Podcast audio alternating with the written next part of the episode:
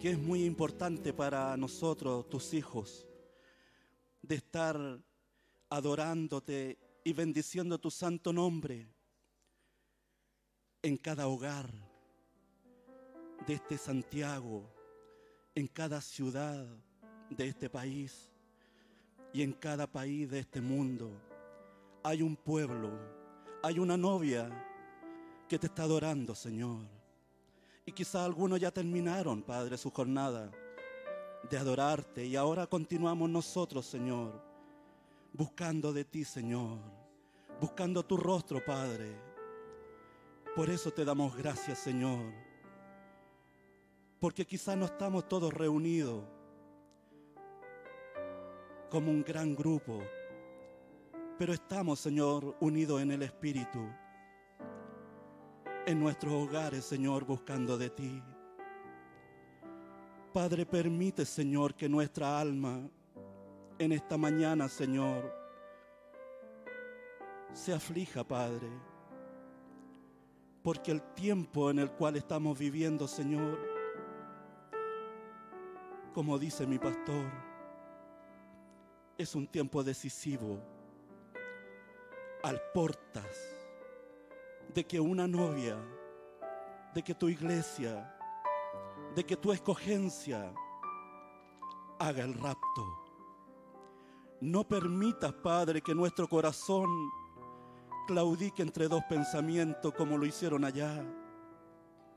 A pesar de todos los milagros, Señor, a pesar de esa gracia que tú, como los alcanzaste a tu pueblo, Señor, a tu iglesia después de la salida de Egipto, cómo los nutriste con ese maná, cómo le diste de beber de esa roca y que no fue cualquier agua, porque todo eso reflejaba un tipo que eras tú mismo caminando en medio de ellos.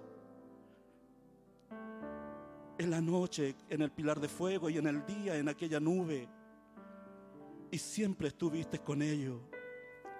Y esa misma promesa es para con nosotros, este pueblo, Señor, que fue injertado en aquel árbol. Esta rama, Señor, que tú tuviste misericordia ahí en el madero de la cruz. Que por esta gracia, por esta sangre, oh Señor, cómo nos alcanzaste estando lejos de ti. Cómo debiera afligirnos eso en nuestras almas, en nuestro interior. Y decir como dice el siervo, oh, Señor, ven y toma el control en medio nuestro. Ese siervo herido clamando por esas corrientes de agua. Así quisiéramos clamar, Señor, en esta mañana que no nos enredemos en estas cosas del mundo, ni en política, ni en, ni, en estas cosas, Señor, que atrapan a tus hijos.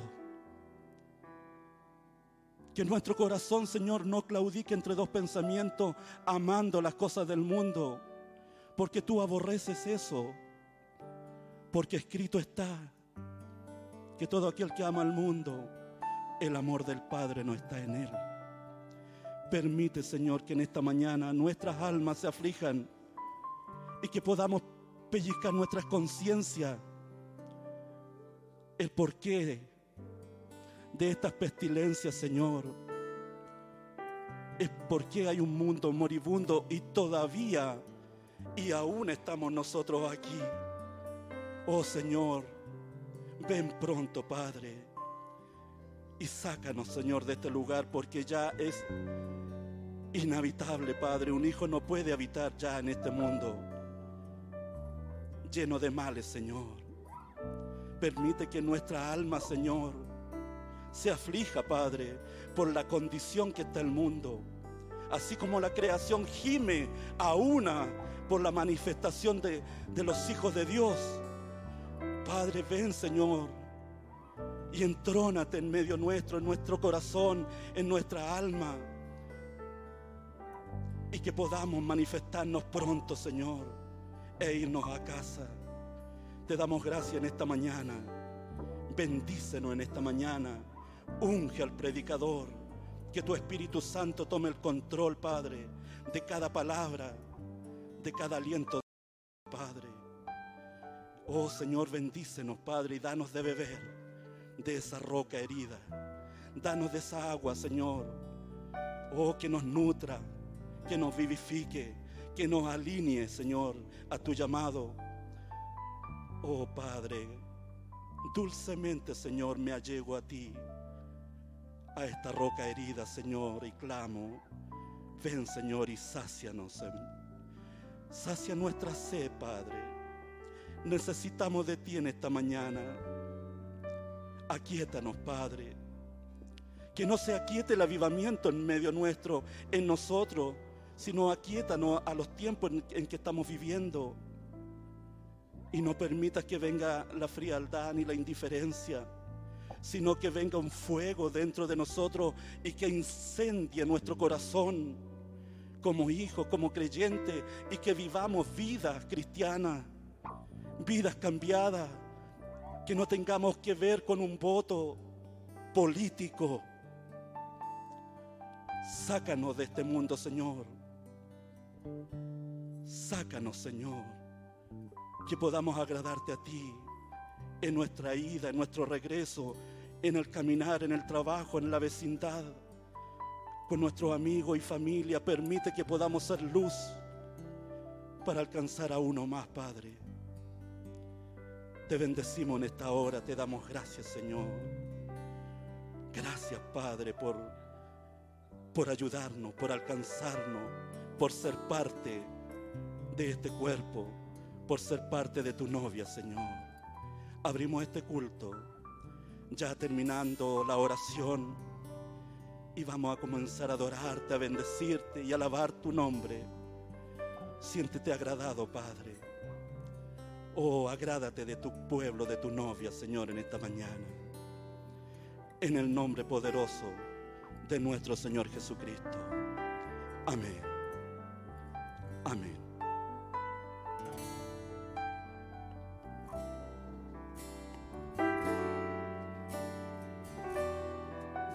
Sí, Señor, santo es tu nombre, gloria a Dios, gracias, Señor.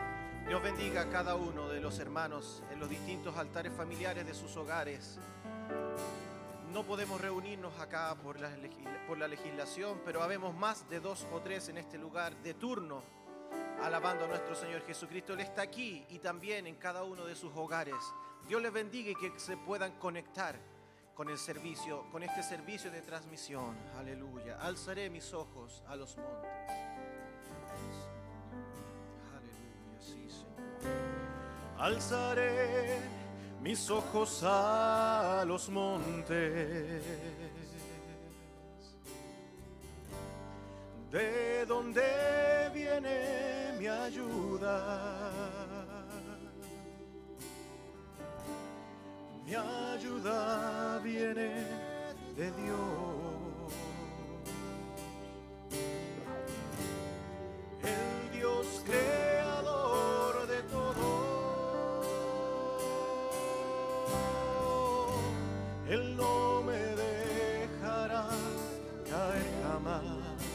o nunca lo has hecho, Señor.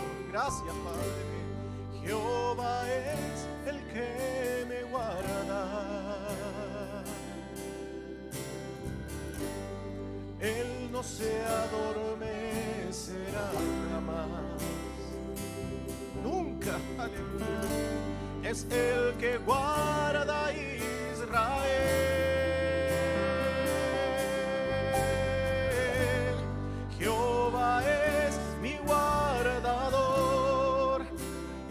Sombra a la derecha, bajo la luna o el sol. Él me guarda con su fuerza, Jehová es mi guardador. Es mi sombra a la derecha, bajo la luna o el sol. Él me guarda con su amor. Él ha cumplido su palabra. Él ha cumplido su promesa por todo este tiempo. Aleluya. Él me guardará de todo mal. Él me guardará de todo mal. Él guardará mi alma. Oh, Él me ha guardado, sí, Señor. Él me guarda mi salir y mi regreso. Desde ahora y para siempre. Jehová es mi guardador, Él es mi sombra a la derecha, bajo la luna o el sol, Él me guarda con su fuerza. Jehová es mi guardador, Él es mi sombra a la derecha, bajo la luna o el sol, Él me guarda con su amor. Oh, dejemos la música. Allí donde estamos en nuestros altares familiares, somos testigos que Él nos ha guardado, Él nos ha protegido, Él ha sido nuestro seguro de vida. Aleluya.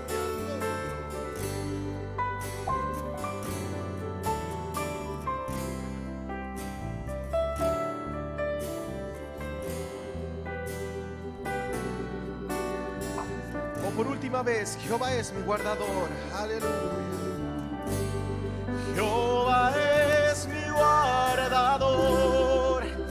Es mi sombra a la derecha, bajo la luna o el sol, Él me guarda con su fuerza, Jehová es mi guardador, Él es mi sombra a la derecha, bajo la luna o el sol. Él me guarda con su amor bajo la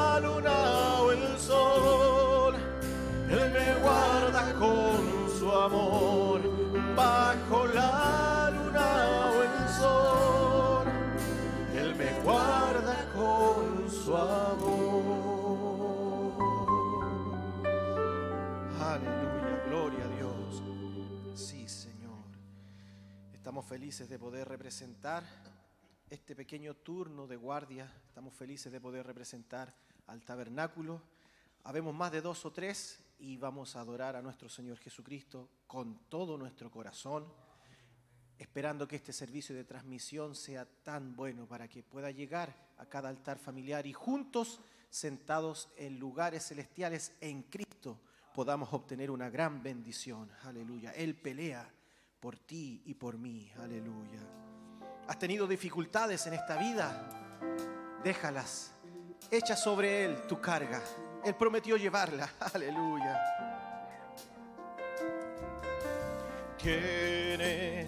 Dificultad en vencer.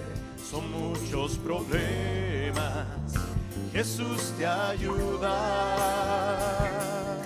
Está muy difícil la vida, te cansa el camino. Aleluya, Jesús te ayuda. ¡Qué buena noticia! Él pelea por ti, pelea por mí. Venció en la cruz, victorioso Jesús. Él pelea por ti, pelea por mí. Venció en la cruz, victorioso, victorioso Jesús. ¿Tienes dificultad? ¿Tienes dificultad en vencer? Oh sí, Señor. ¿Cuántos problemas? Jesús te ayuda. Está, sí Señor, muy difícil la vida. Te cansa el... Hay una buena noticia. Jesús te ayuda. Sí, Él pelea por ti. Pelea por mí. Venció en la cruz. victorioso Jesús, Él pelea por ti, pelea por mí, venció en la cruz, victorioso Jesús. Cuando se acercan peligros, cuando se acercan peligros, yo clamo a ti, aleluya, Él intercede por mí, lo hemos visto día tras día. Sí, la lucha fallaste, sin fuerzas quedaste, Él intercede por ti, Él pelea por ti, pelea por mí, venció en la cruz, victorioso Jesús, Él pelea por ti, pelea por mí, venció en la cruz, victorioso Jesús, aleluya. Oh, somos testigos de eso, somos testigos de sus victorias, aleluya.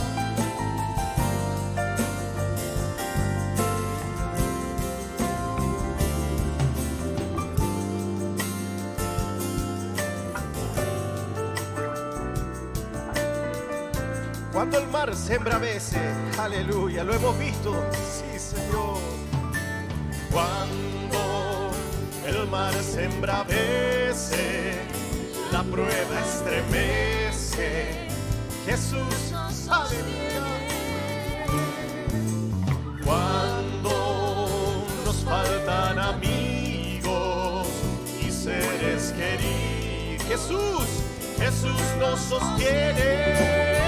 Él pelea por ti, pelea por mí, venció en la cruz, victorioso Jesús, Él pelea por ti, pelea por mí, venció en la cruz, victorioso Jesús, venció, venció en la cruz Una vez más, venció en la cruz, victorioso Jesús. Aleluya. Sí, Señor. Tiene allí donde está en sus casas, en sus altares familiares, una expresión de adoración, de gratitud. Él ha sido bueno, Él ha vencido. Y podemos ver que las profecías se han cumplido. La higuera la higuera ya reverdeció y pronto viene la mañana de la resurrección. Aleluya.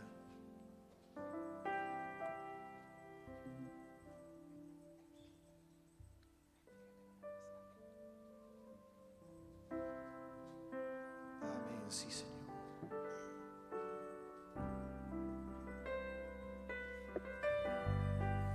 Las profecías se han cumplido.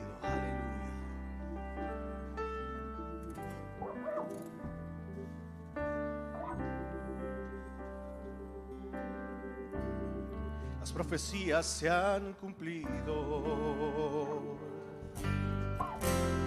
La higuera ya reverdeció.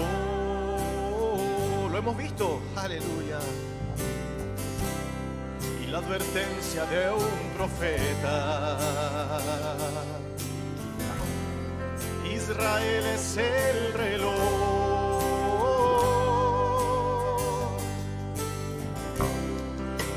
Novia se dé cuenta, o lo está haciendo en este día, lo que ella representa aquí, ya es, será un ejército invencible.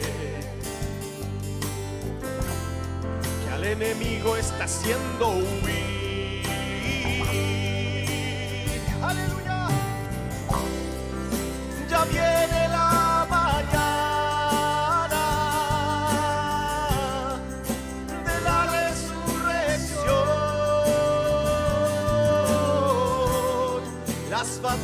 Habrán cesado. Sí, Señor.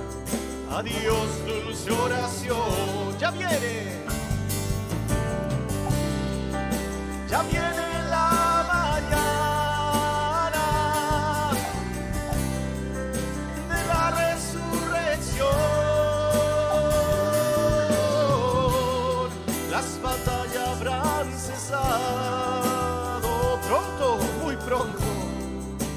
Adiós, dulce oración. Oh, nada bueno hay en la tierra. Nada bueno hay en la tierra. Lo podemos ver, hermanos. Todo va a sucumbir.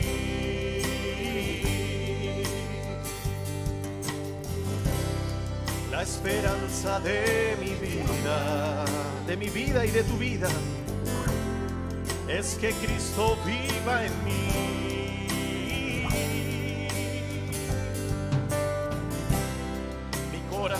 Está gimiendo, aleluya, por la restauración.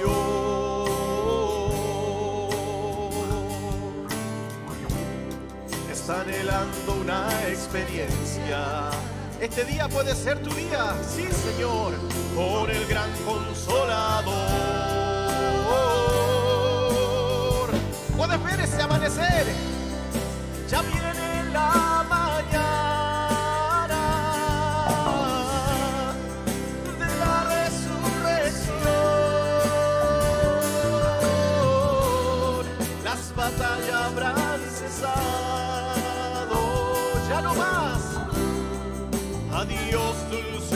o esa dulce compañera también habrá cesado.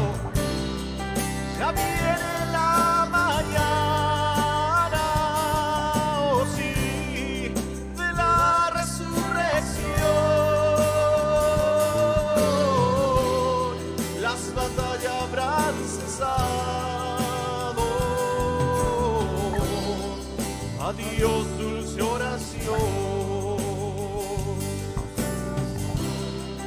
Adiós, dulce oración. Adiós, dulce oración. Aleluya, aleluya. O dejaremos esa dulce compañía, esa dulce oración. Dios bendiga a nuestro hermano David Calderón con su especial. Aleluya. Aleluya, gloria a Dios. Gracias Señor. Bendito sea el nombre del Señor Jesucristo. Toda la gloria y toda la honra sea nuestro Señor.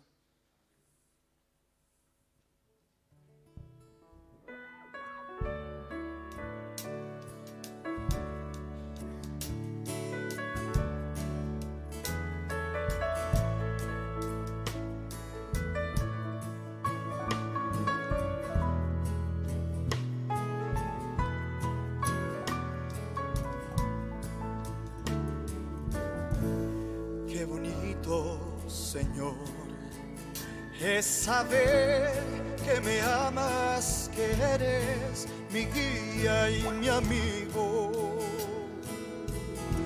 Que hoy es mi oración, que aunque esté con pesar y aflicción, tú estás conmigo.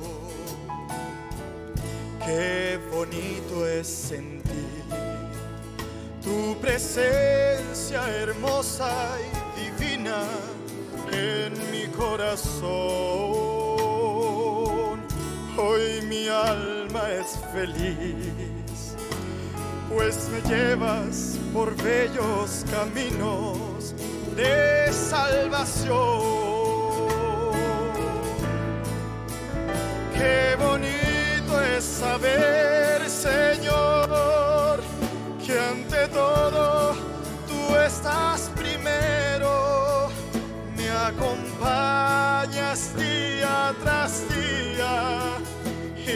noche velas mis sueños. Qué bonito es saber también que mañana cuando despierte te diré buenos días Señor y conmigo estarás nuevamente. Qué bonito es cantar con gozo y fervor para alabarte. Más bonito, Señor, escuchar tu santa palabra y así edificarme. qué bonito será ese día en que venga Señor para llevarme a mi hogar celestial, donde yo contigo estaré eternamente. Qué bonito es saber, Señor,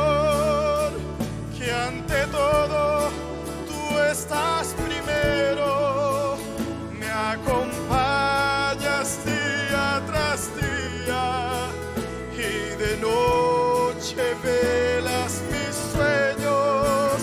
Qué bonito es saber también que mañana cuando despierte te diré buenos días Señor y conmigo estarás nuevamente.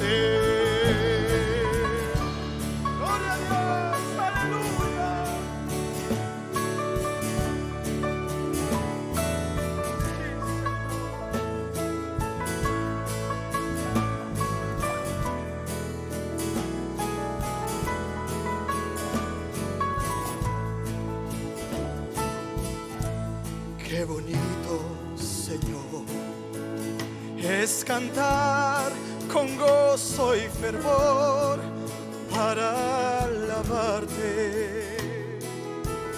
Más bonito, Señor, escuchar tu santa palabra y así edificarme. Qué bonito será ese día en que venga Señor para llevarme a mi hogar celestial, donde yo contigo estaré eternamente. Qué bonito es saber,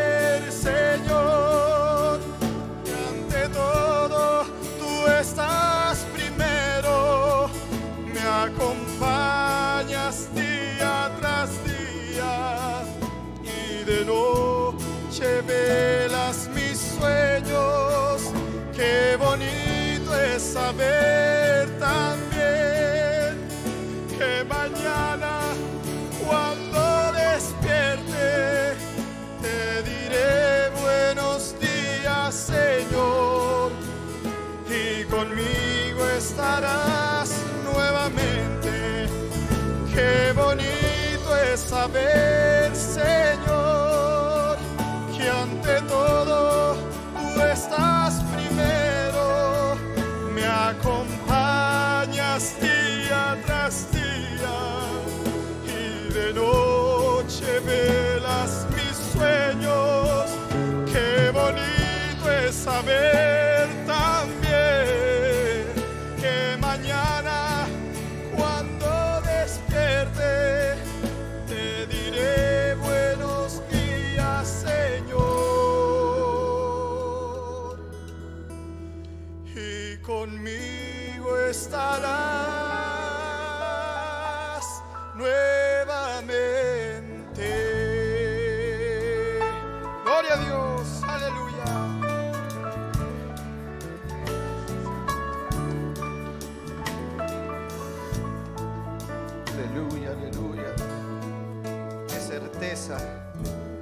la del creyente. Aleluya. Que me, que me coloque lo que sea el diablo por delante. Dios siempre está primero. Aleluya. Sí, Señor, qué maravillosa alabanza. Mientras comienza a pasar nuestro hermano Pedro Hermán, podemos decir mi fe en Él. Aleluya. Esa fe, esa fe que Él ha puesto en nuestro corazón y que está creciendo día tras día y va, va creciendo hasta alcanzar niveles de una fe de rapto. Aleluya, es la que nos sacará de aquí. Que tu fe pueda subir alto, que mi fe pueda subir alto en este día. Que nada impida, hermano, que nada impida. No importa que estés en tu casa, saca todo, siéntate en lugares celestiales. Allí nada te impedirá. Allí solo habrá bendición para ti. Aleluya. Sí, Señor. Santo eres tú, Jesús. Qué bueno es estar adorando tu nombre, Señor. Es lo mejor que podemos hacer. Muchas veces sí, Dios ha hablado aquí de distintas formas y sazón. Pero en esta edad su promesa dio de sacar un pueblo a la eternidad. Esa es mi fe, esa es mi confianza. He vivido, esperando ese momento y todo, cada fibra de mi ser, Señor, está descansando en tu palabra hoy. Mi fe sacará de aquí. Nunca oí de una promesa igual de la eternidad un ría romperán carruajes y a su presencia ángeles me llevarán.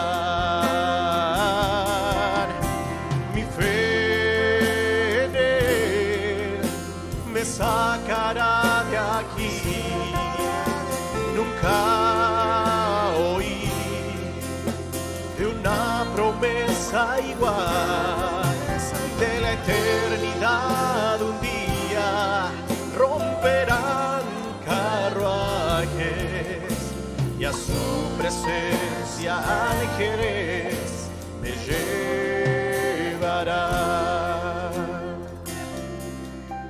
Fueron muchos los que anhelaron ser parte de esta novia del final. Pero él escogió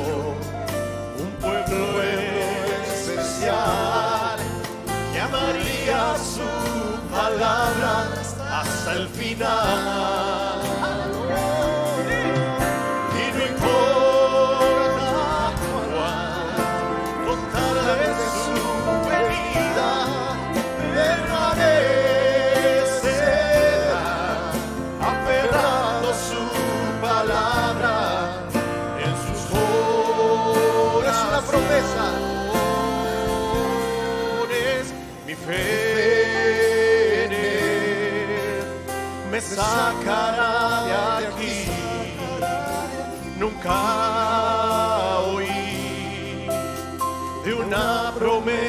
Igual. De la eternidad un día romperán carruajes y a su presencia ángeles me llevarán y a su presencia ángeles me llevarán a su presencia ángeles me llevarán.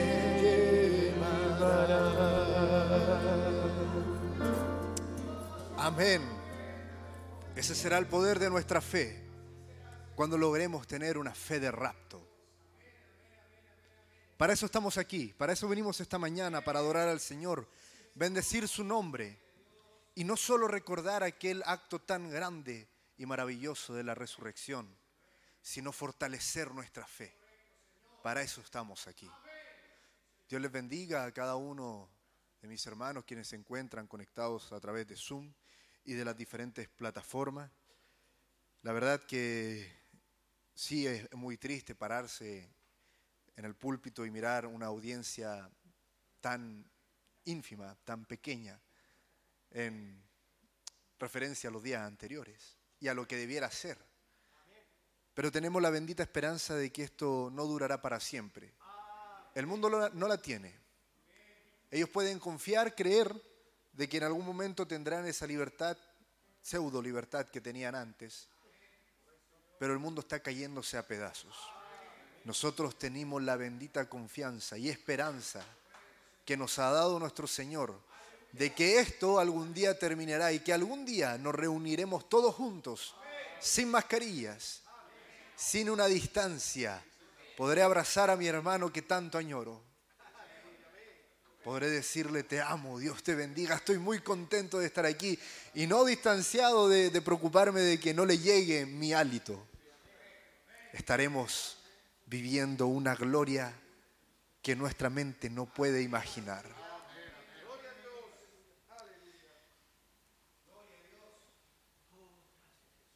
Quienes se encuentran ahí en, las, en la plataforma de Suma, quienes puedo ver quienes están de pie, pueden tomar su asiento.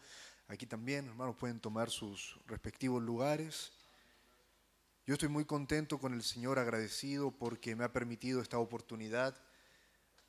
No seré el único y me ha permitido a mí ser esta punta de lanza en la guianza del Señor que ha puesto sobre nuestro pastor de, de traer un alimento más contundente. No sé cuántos de mis hermanos han ido al sur. Nosotros aquí en la ciudad ya perdimos eh, de, hacer, de hacer eso con las comidas. Normalmente se hace cuando viene en visita a alguien especial a la casa, pero allá en el sur no. Y en el sur, te, sin querer, los hermanos te, te juegan ahí una, una, una mala pasada a veces. Porque te sirven una sopa, una sopa tan, tan contundente, que uno queda, ¡ah, qué rico! Y no, esa era la entrada. A mí me ha pasado una vez, creo que hasta me repetí. Bueno, quiero un poquito más, sí, pues estaba muy rico. Y después me traen un plato de porotos con un bistec encima y un huevo, wow. Y yo quedé así como que, este era el plato, no me cabe. Pero así se come. Ellos gastan la energía, trabajan allá como buenos sureños, no como nosotros acá, la mayoría tiene trabajos de escritorio, lo cual no está, no está nada mal, es lo que nos toca en la ciudad. Allá en cambio hay hermanos que de un apretón de manos te dejan el hueso estrecho. Un buen apretón de manos. Esa es la comida, la mejor comida. Nosotros sabemos de ello la historia de Daniel. La conocemos, ¿verdad? El rey ofreció sus manjares, sus delicias, pero ellos quisieron dedicarse a comer legumbres y una comida contundente que de verdad servía para nutrir el cuerpo. Al cabo de un tiempo demostraron estar mucho mejores en aspecto y salud que el resto. Eso es extraordinario. Así que la verdad estoy muy contento de, de poder estar ejerciendo parte de, de esto. Sé que, que aún no soy un predicador, me falta mucho para llegar a tal altura. Así que estoy muy agradecido con el Señor de, que Él ha doblegado mi corazón para aceptar su guianza.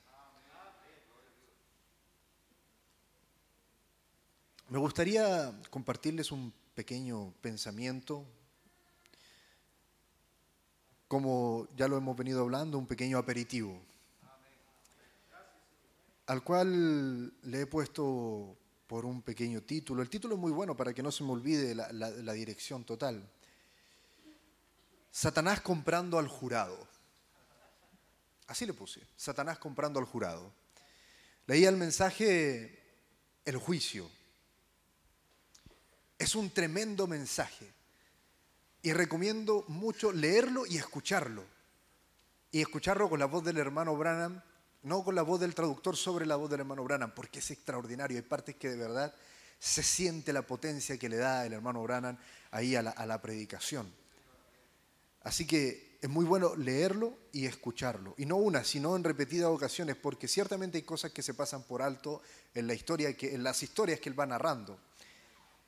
En el mensaje del juicio, el hermano Branham habla acerca del juicio que sufrió nuestro Señor Jesucristo, el cual fue a todas luces un- una, una infamia jurídica. Y pasaron a llevar muchas leyes y fue atroz en todo sentido. Pero no solo eso, sino que nos trae aquí al presente y invita a la congregación a hacerle un juicio justo a Jesucristo, Jesucristo del día de hoy, que es la palabra del Señor. Entonces nos trae y nos posiciona aquí como el jurado, él se para como un vocero y llama a ciertos personajes, al Espíritu Santo como el abogado defensor, al diablo como el fiscal acusador y por supuesto ante Dios como juez. Es, es extraordinario porque cómo el hermano Branham empieza a avanzar en diferentes historias y antes de entrar en el mensaje él habla acerca de esta conversación. Si no me equivoco es ahí, ¿verdad? Que habla con... Ah, no, no, perdón, perdón, perdón, me estaba yendo para, para otro lado. Casi, casi, casi me adelanto, casi me adelanto, no, no me quiero adelantar. Me recordaba también de hace mucho tiempo, y le preguntaba al hermano Cristian Rosa si había sido él efectivamente hace mucho tiempo, él me envió un link de un, de un artículo que se llamaba El juicio más infame de la historia.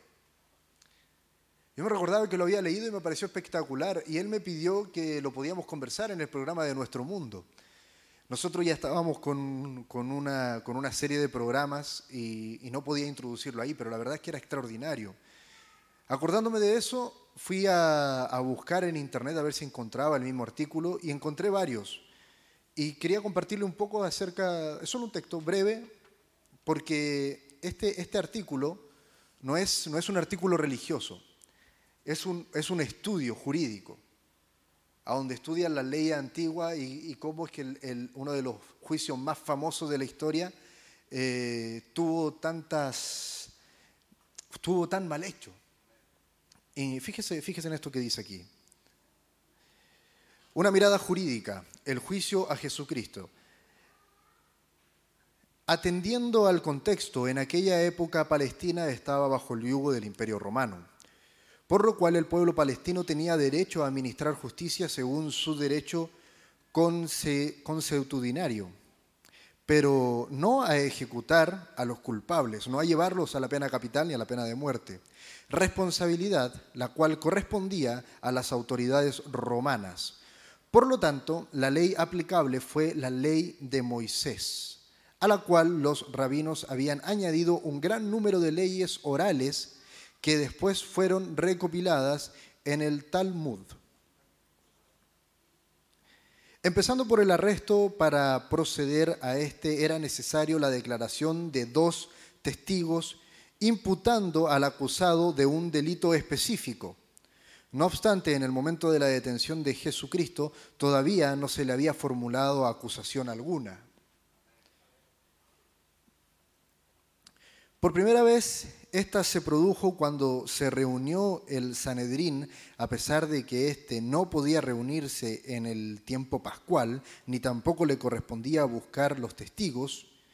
Incluso estos eran falsos y contradictorios entre ellos, según Mateo 26, 59. Y el reo en ningún momento contó con defensa alguna. Estamos hablando en un tiempo en el que no, no, no eran... Usted de repente tendemos a jugar el pasado con la visión actual y pensar que en aquellos tiempos se comportaban de manera barbárica. Y la verdad es que no, sí tenían un procedimiento para cada juicio. Entonces es importante ver cómo es que el juicio de nuestro Señor Jesucristo hasta el día de hoy, por los estudios de abogacía, se, se examina, se detalla, ¿Por qué? Por razón de, lo extraño que fue. Eh, y es muy famoso. Y resulta que quedó escrito no solo en la Biblia, sino en varios textos antiguos, cómo es que fue juzgado nuestro Señor Jesucristo. Entonces la invitación del día es, que nos hace el hermano Brannan, es a un juicio, traer la palabra a un juicio justo. Me gustaría que abrieran sus Biblias y me acompañaran en el libro de Mateos, versículo, capítulo 26, versículo 45.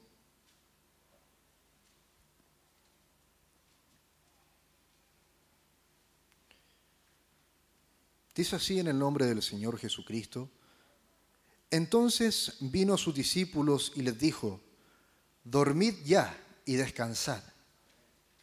¿Recuerdan quienes conocen las escrituras que Versículos atrás, el Señor Jesucristo les pidió que velaran juntamente con Él y cada vez que volvía estaban durmiendo.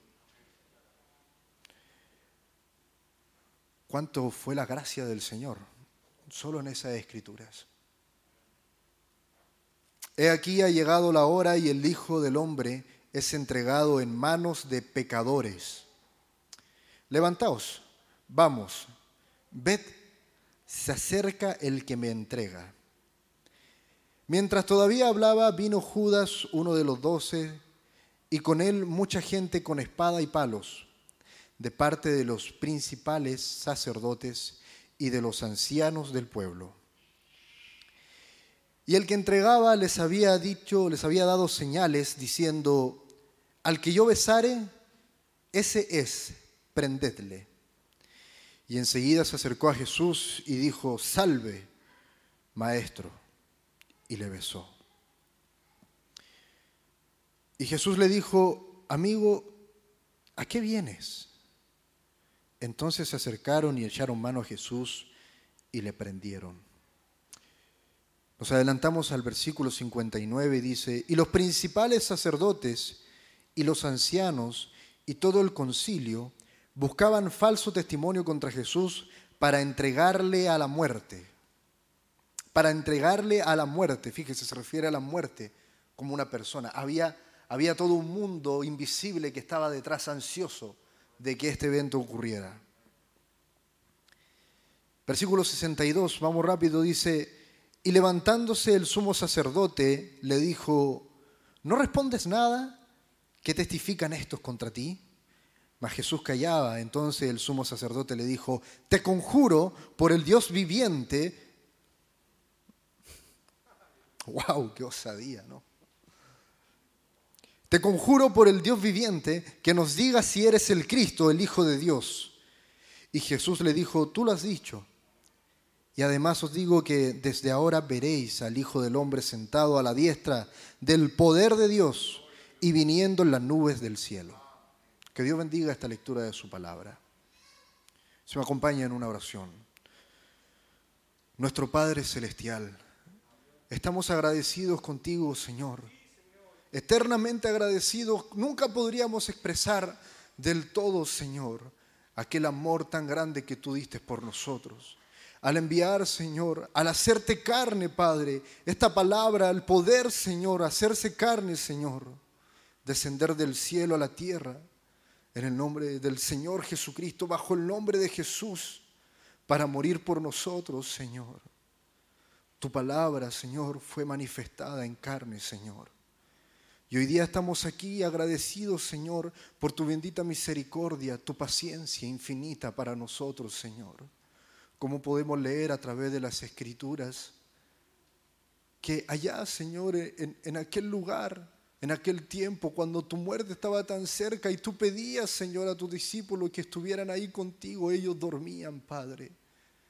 Y luego podemos ser testigos, Señor, de aquel juicio tan infame, Padre. Hoy día, Señor, estamos aquí donde el diablo, Señor, trae juicio contra ti todos los días, Señor nos presenta, Padre, intenta acusar tu palabra, Señor, de mentira, Padre, de, de, cosas que no son, Señor. Padre, ayúdanos a vencer todo diablo, Señor, toda cosa que se presente frente a nosotros, Padre. Como tu profeta lo dijo, nosotros como jurados frente a este juicio, Señor, debemos ser cabales, no permitir que el Señor incredulidad, que el Señor escéptico, que el Señor impaciente se presente frente a nosotros, Señor que Él no cabe en nuestro corazón, Señor, porque hay algo más grande ahí detrás, Señor.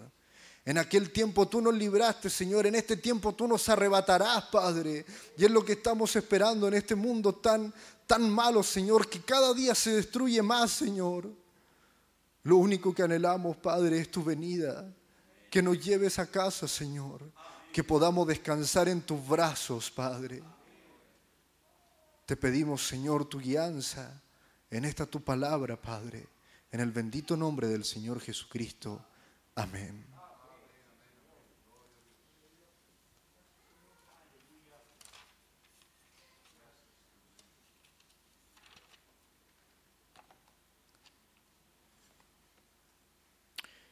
Me gustaría hacer la misma invitación que hizo el hermano Branham en aquel, en aquel momento. Pueden tomar su asiento.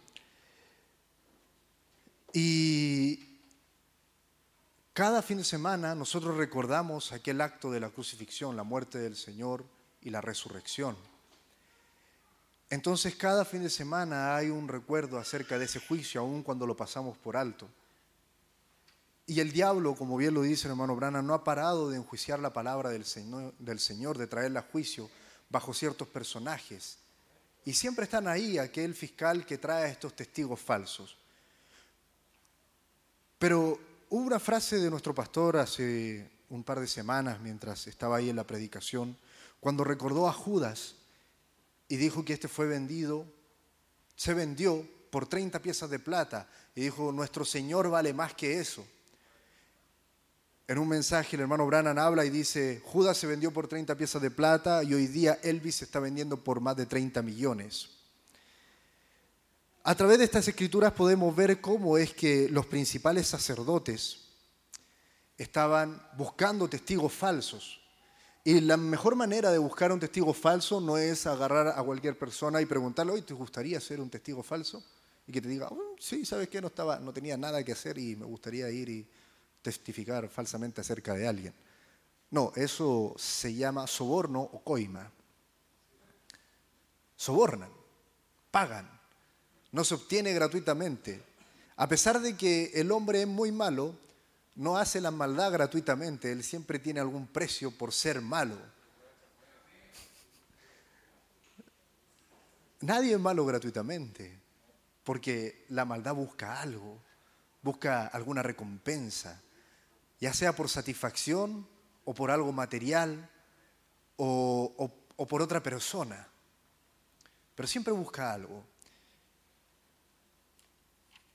Me gusta cómo el hermano Branham también en este mensaje habla de cómo es que aquí, en este tiempo, eh, eran los líderes religiosos quienes estaban juzgando al Señor.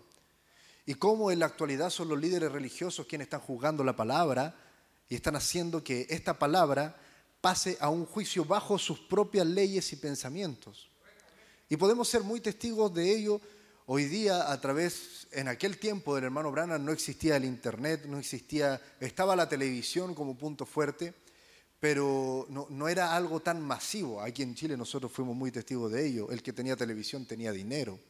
Por lo tanto, no todo el mundo tenía acceso a ver discursos que venían en desmedro de la palabra del Señor. Hoy día no, hoy día estamos, en cualquier momento puede llegarte algo de algún predicador que puede sonar bonito, puede sonar muy, muy atractivo, muy sensual, pero es una mentira. ¿Por qué? Porque ellos están juzgando la palabra del Señor bajo sus propias leyes. Y esto, por supuesto, causa muchas cosas, trae muchos males. Pero no me quiero centrar ahí.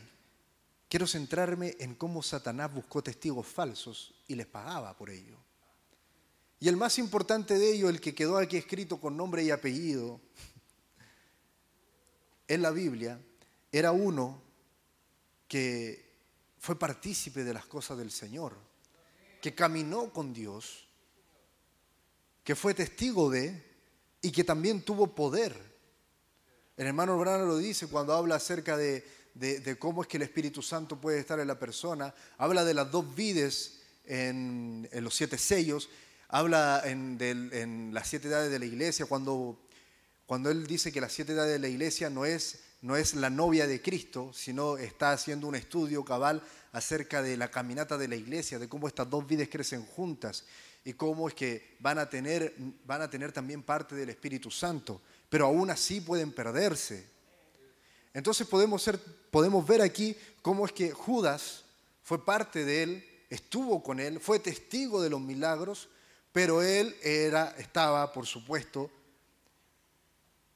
Satanás es un copión, es un imitador. Y si la palabra se hizo carne, él también quería estar cerca de eso. Y él encarnó a este personaje, a este Judas. Lo encarnó. Judas era el diablo. Judas era diablo, así lo llama. Y este diablo va a ser descubierto, pero aún así no va a parar con su plan. Y fíjese, fíjese lo, que, les leí acerca del juicio más infame. Empezando por el arresto, para proceder a este era necesario la declaración de dos testigos imputando al acusado de un delito específico. Y dice, no obstante, en el momento de la detención a Jesucristo todavía no se le había formulado acusación alguna. Por lo tanto, este diablo, cuando se sintió, cuando se dio cuenta de que había sido descubierto, él pensaba que no lo iban a descubrir en su artimaña, se apresuró a hacer este engaño y a ser parte de, y, apurar todo, todo, apurar todo este juicio. ¿Y cómo lo hizo? Este Judas, que encarnaba a Satanás, tenía, tenía una gran ambición. Él amaba mucho el dinero. Por lo tanto, fue muy fácil comprarlo con 30 piezas de plata, que para aquel entonces era un buen dinero.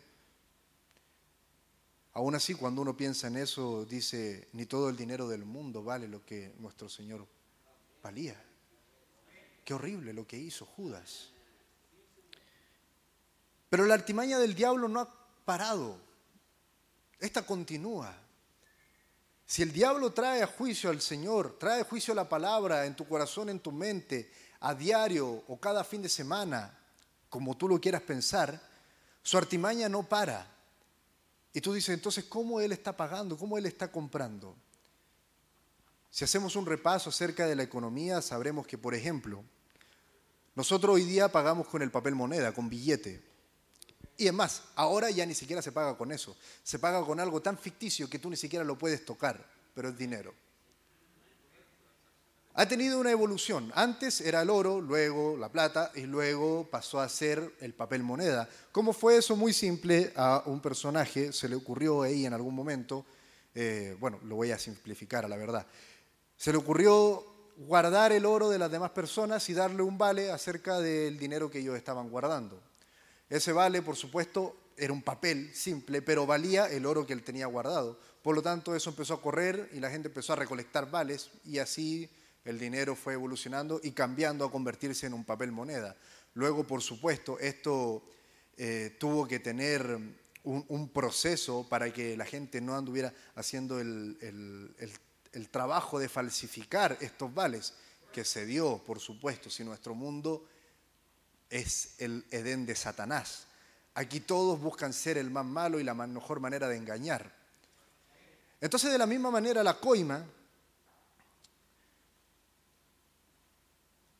lo había llamado de otra manera, la, el soborno que Satanás hizo ahí en aquel momento, ha venido cambiando Hoy día nos enfrentamos a un juicio a la palabra. Y el, y el, hermano Branham dice que se enfrenta, que viene y acusa al Señor incredulidad y el, y el Señor escéptico y el Señor impaciente. Y uno puede decir, no, pero a mí eso no me afectaría. Yo te voy a mostrar algo, te voy a mostrar cómo es que Satanás está haciendo el trabajo de sobornar y comprar con otras cosas que no es un dinero tangible. Elliot Musk, que es el personaje, no sé si lo dije bien, Musk, el, hombre más rico del mundo actualmente eh, y más poderoso, él habla acerca de que aún teniendo todo su dinero, él se siente muy pobre referente a algo que hoy en día vale más que el dinero mismo, que todo lo que se pudiera tener, que es el tiempo. El tiempo. Entonces vamos a reemplazar rápidamente el dinero por el tiempo. Satanás está comprando tu tiempo. ¿Cómo? Hagamos un recuento rápido de cuántas redes sociales existen. Podemos nombrar Facebook, WhatsApp, Twitter, Instagram, Snapchat, Twitch, Messenger, TikTok, eh, Pinterest, Cuancú y así muchas más.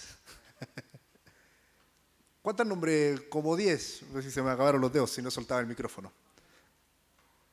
Como 10. ¿Has pensado cuánto tiempo tú dedicas a una de ellas al día? Porque hoy día es imposible no tener una. Todos tienen una. Tienes celular, tienes al menos una. A esa una, ¿cuánto tiempo tú le dedicas? Y sin darte cuenta, está siendo comprado, porque hay varios tipos de coima. Está la coima por silencio, que tú puedes pagarle al jurado para que mantenga su paz, silencio, de voto nulo.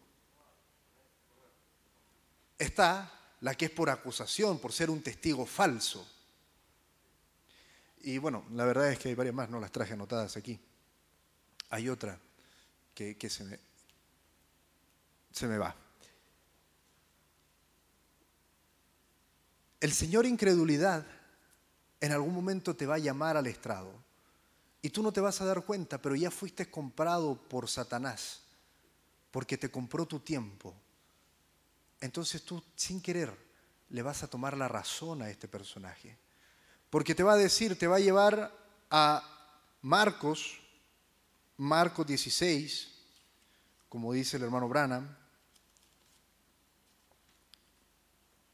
El que creyere y fuere bautizado será salvo, mas el que no creyere será condenado. 16, 16, 17. Y estas señales seguirán a los que creen. En mi nombre echarán fuera demonios, hablarán nuevas lenguas, tomarán en las manos serpientes y si vivieren cosas mortíferas no les hará daño. Sobre los enfermos pondrán sus manos y sanarán.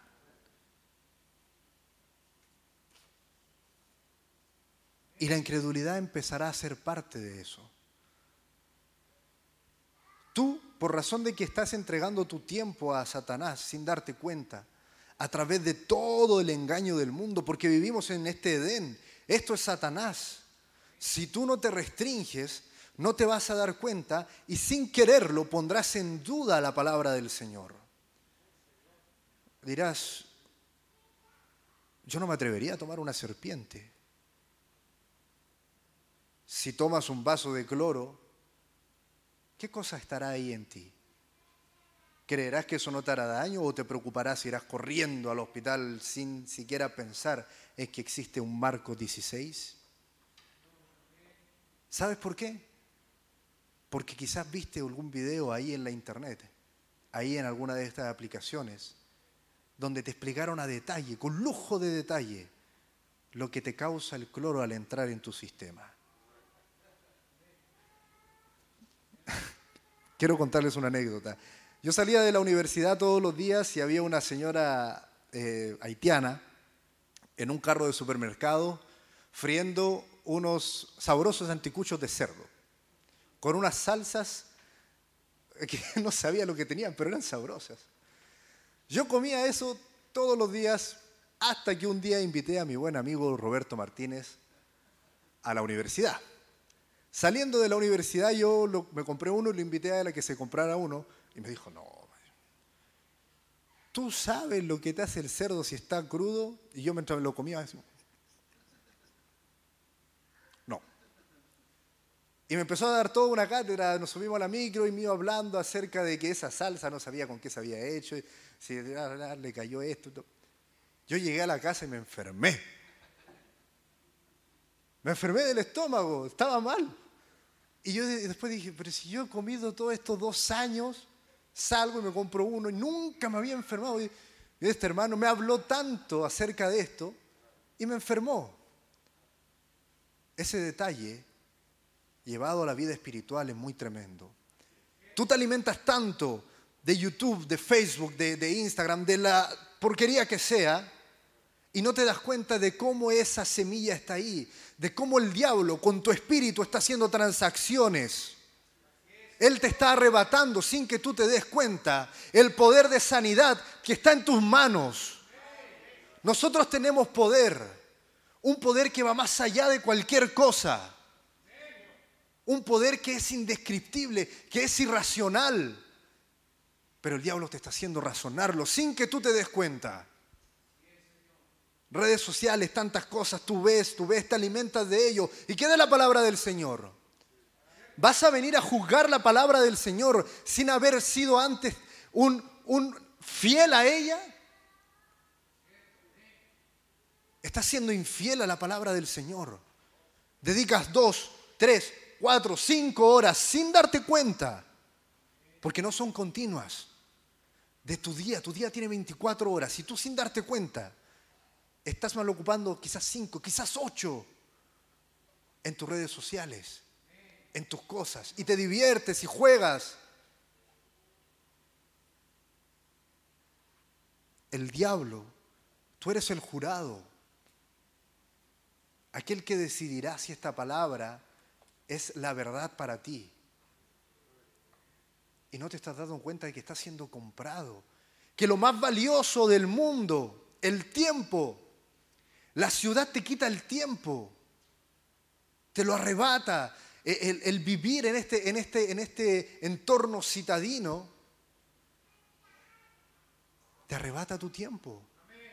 Y cuando te toque enfrentarte a decidir o la palabra del Señor o toda la ciencia humana, no te darás cuenta, decidirás por toda la ciencia humana, porque hay algo en ti algo que ya se metió en tu cabeza. Tu espíritu ya hizo la transacción.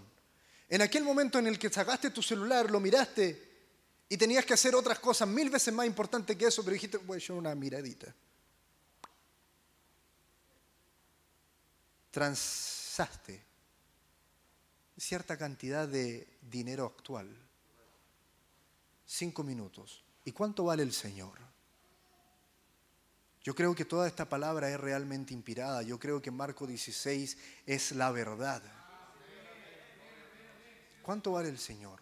¿30 monedas de plata? 24 horas.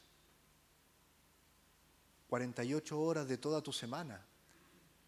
Y de repente vamos al culto del día miércoles, apurado, rápido, rápido. Eh, tenemos que cumplir con este ritual. Hoy día la palabra está siendo juzgada bajo el tribunal divino. Tú aquí podrás saber si esto es real. Pero antes de ir al juicio, antes de pararte ahí como un jurado, antes de, juramentar que dirán la verdad y todo lo que hacen allá, nosotros conocemos más que, más que, el, más que cómo se rige la ley aquí en Chile, la de las películas en Estados Unidos. Podemos ver ahí eh, los juzgados en Estados Unidos. Y como lo nombra el hermano Brannan, es como es allá. No sé si aquí será así, pero no se atragante con ese hueso. Antes de ser juzgada, ¿por qué no examinas tu alma, tu espíritu, y te preguntas, ¿cuánto le acepté a Satanás por esta coima? Él está comprando el jurado, Él está empecinado en eso. ¿Por qué? Porque es lo mejor que Él puede hacer, lo hizo con el Señor allá. Es verdad, esa palabra debía venir a cumplimiento, Él debía pasar por la pena de muerte y el juicio fue horrible, fue atroz. Pero hoy día, ¿a qué nos estamos enfrentando? Satanás está comprando tu tiempo y no nos estamos dando cuenta. Lo mejor que quizás podría hacer luego del culto del día de hoy es tomar tu aplicación y gastar un poco más de tiempo en eliminar tu cuenta. No lo digo como algo que, debiera hacer, eso es cosa tuya. No es una obligación, no, eh, me están obligando, no, es cosa tuya. Pero tienes que verlo, tienes que apreciarlo como es. Satanás está consumiendo tu tiempo, te está comprando, porque cuando llegues a la hora de enfrentarte a la palabra, él te pondrá todas esas cosas en tu cabeza. Hará que lo dudes. Hará que lo dudes si viene un niño, si viene tu madre, si viene tu hermano, si viene un amigo y te pide que ores por él. ¿Lo harás con la convicción total de que tú pondrás sus manos y él sanará? ¿O lo pasarás por la razón y el raciocinio que el diablo ha estado alimentando en tu mente? No, Señor, al tiempo en el que nos estamos enfrentando va más allá de lo que fueron las edades anteriores. Hoy día es la oscuridad plena. Nuestra linterna debe alumbrar nuestro camino. Y eso quiere decir mucho, porque a veces no nos damos cuenta y con la poca luz que tenemos estamos jugando y alumbrando un árbol. No estamos caminando como debiéramos. Y me duele decirlo porque yo fui parte, yo soy parte de la peor generación que existe, la generación de los millennials. Una generación que vivió el cambio y que luego se queda entretenido en él. Que da, por supuesto, paso a las demás generaciones que son aún peores, que son la generación de cristal, la generación blanda. Estudiando en la universidad con un compañero nos dimos cuenta de ello, porque empezamos a estudiar los métodos de control social, bla, bla, bla, y nos dimos cuenta de que definitivamente con las redes sociales no se podía vivir, te consumían demasiado. Nosotros teníamos que tener en cuenta en cada una de ellas para poder administrar y aprender a cómo se mueve el mundo global dentro de esas plataformas. Y después te das cuenta de que no tienes vida real, de que estás viviendo ahí, en ese, en ese, en ese, en ese mundo en un mundo virtual. Y con mi compañero decidimos, ¿sabes qué? Nosotros no, no, no, salimos de esto, no eliminamos ahí todas las cosas, no, no quisimos adentrarnos más en ello porque era muy, muy perverso, muy malo. Hacía muy mal a la carne, a la carne misma, tener todas esas redes y estar ahí metido, estudiándolas y todo el asunto. Entonces, si en lo carnal, si en el cuerpo, si a tu salud le hace mal, ¿cuánto más a tu espíritu? ¿Cuánto más a tu alma? ¿Cómo la estás alimentando? No, es que de repente yo encuentro ahí una predicación, encuentro un cántico, encuentro una cita muy inspirada. Hay muchas citas inspiradas, me molesta a mí que me envíen citas inspiradas. Pero ¿cuánto tú le estás dando al Señor? En este juicio al que te toca enfrentarte día a día con la palabra para saber si es correcta, quizás no estamos haciendo lo correcto. Quizás sin darnos cuenta, el diablo, Satanás, nos está comprando nuestro tiempo sin que nuestro consciente se dé cuenta. Pero a la hora de, a la hora de, sí, Ahí sí te das cuenta de que no tienes la fe suficiente para hacer lo que la palabra dice. Así que mientras damos la bienvenida a nuestro pastor, este fue un aperitivo solamente. Preparémonos para oír la palabra del Señor.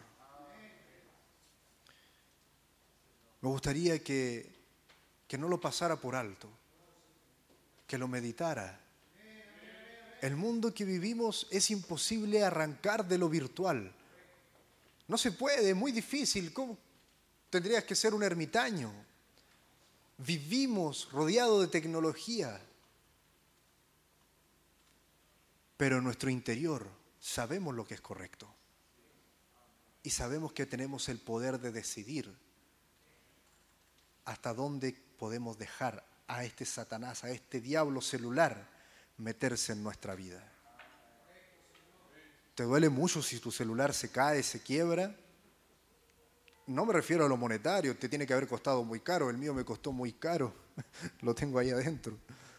Me costó muy caro y una vez estaba hablando por teléfono y Pedrito me lo botó y ¡pum! se pegó en la esquina de la pantalla y la pantalla sale cara. Ah, pero funciona. Así que no me refiero a lo monetario, sino que hay cosas ahí que perderías y que quizás tú dices, no las voy a volver a recuperar. Hermano, en serio, más importante una foto. ¿Vale más que la palabra que es Cristo Jesús?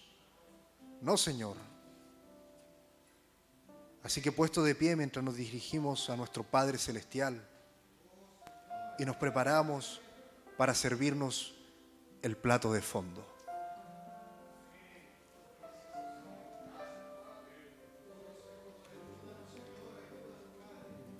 Amado Señor, Padre nuestro que estás en el cielo, nos toca enfrentarnos, Señor, día a día a un mundo tan perverso y malo, donde el mismo mundo, las mismas personas que viven ahí, tan borradas en su mente, se dan cuenta de que les hace mal. Pero estamos aquí, Señor, para decir amén a tu palabra, para atarla en nuestros corazones y para que lo que sea dicho, Señor, sabemos que no viene de la boca de un hombre, sino del mismo cielo, Señor. Tú la traes para nosotros, Señor. Como dice tu palabra, adviertes antes del tiempo, en el tiempo, y no esperemos que sea fuera de tiempo, Señor. Nosotros como jurados aquí, Señor, en este juicio, Padre, queremos testificar a favor de tu palabra. Queremos dar nuestro voto y decir la palabra del Señor es verdad. No hay nada en ella que no sea real. Y para ello no queremos aceptar el soborno del enemigo. Ayúdanos, Señor. Y prepara nuestros corazones, Señor, para oír de tu palabra y para comer un contundente plato, Señor. Y no hastiarnos, Padre, con lo que puede ser un simple aperitivo, Señor. Bendícenos, Padre, lo que resta del servicio, porque lo pedimos, Señor, en el bendito nombre del Señor Jesucristo. Amén. En tu reino, oh, tu reino, hay promesas que me ayudan a vencer. En tu reino, oh, tu reino, nada es imposible para tu poder.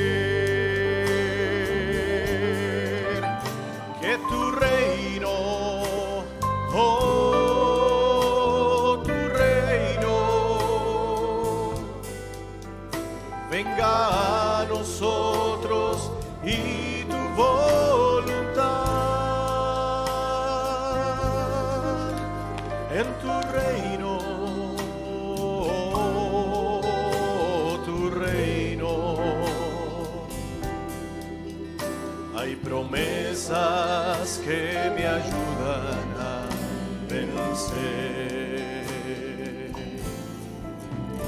En tu reino, oh, tu reino. Hay promesas que me ayudan a vencer.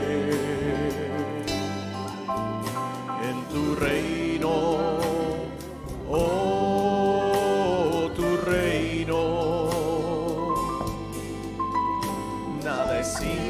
imposible para tu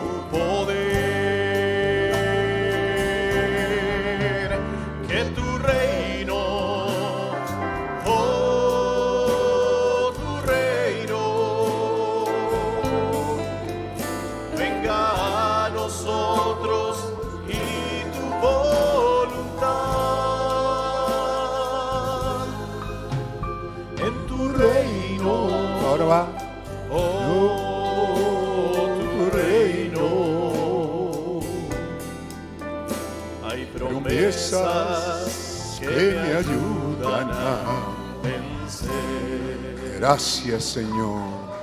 Santo, santo, santo eres Señor Dios Todopoderoso. Gracias Señor. Bendito es tu nombre. Santo, santo, santo. Con alegría, con fe, con confianza, nos acercamos a tu presencia, invocando el nombre del Señor Jesucristo, confesando por fe que somos oídos al invocar ese nombre. Nos acercamos en esta mañana para ofrecer, oh Dios, sobre tu altar nuestra meditación, nuestras oraciones, nuestros cánticos, nuestras acciones de gracia, para traer, oh Dios, de acuerdo a lo que tú nos has dado. También traer, oh Dios, nuestras peticiones. ¿A quién iremos? Solo tú tienes palabras de vida eterna. orando, Señor, por el descarriado, por el descaminado, orando por el enfermo, orando por el afligido, por donde hay necesidades, confesando, Dios, que estamos aquí en esta tremenda pandemia. Y Padre Santo, oramos, Padre Celestial. También ha llegado aquí la petición de nuestra hermana Rosa Muñoz Sepúlveda, de ese lugar de Peñaflor, quien pide la oración por sanidad ya que se ha descompensado su sistema nervioso. Creemos, Señor, que hay bálsamo en Galaad y por fe junto a ella aplicamos esos bálsamos para compensar ese sistema nervioso y la sanidad venga y la alegría, el gozo delante de ti, oh Dios. Así oramos por cada hogar, donde quiera que haya una necesidad.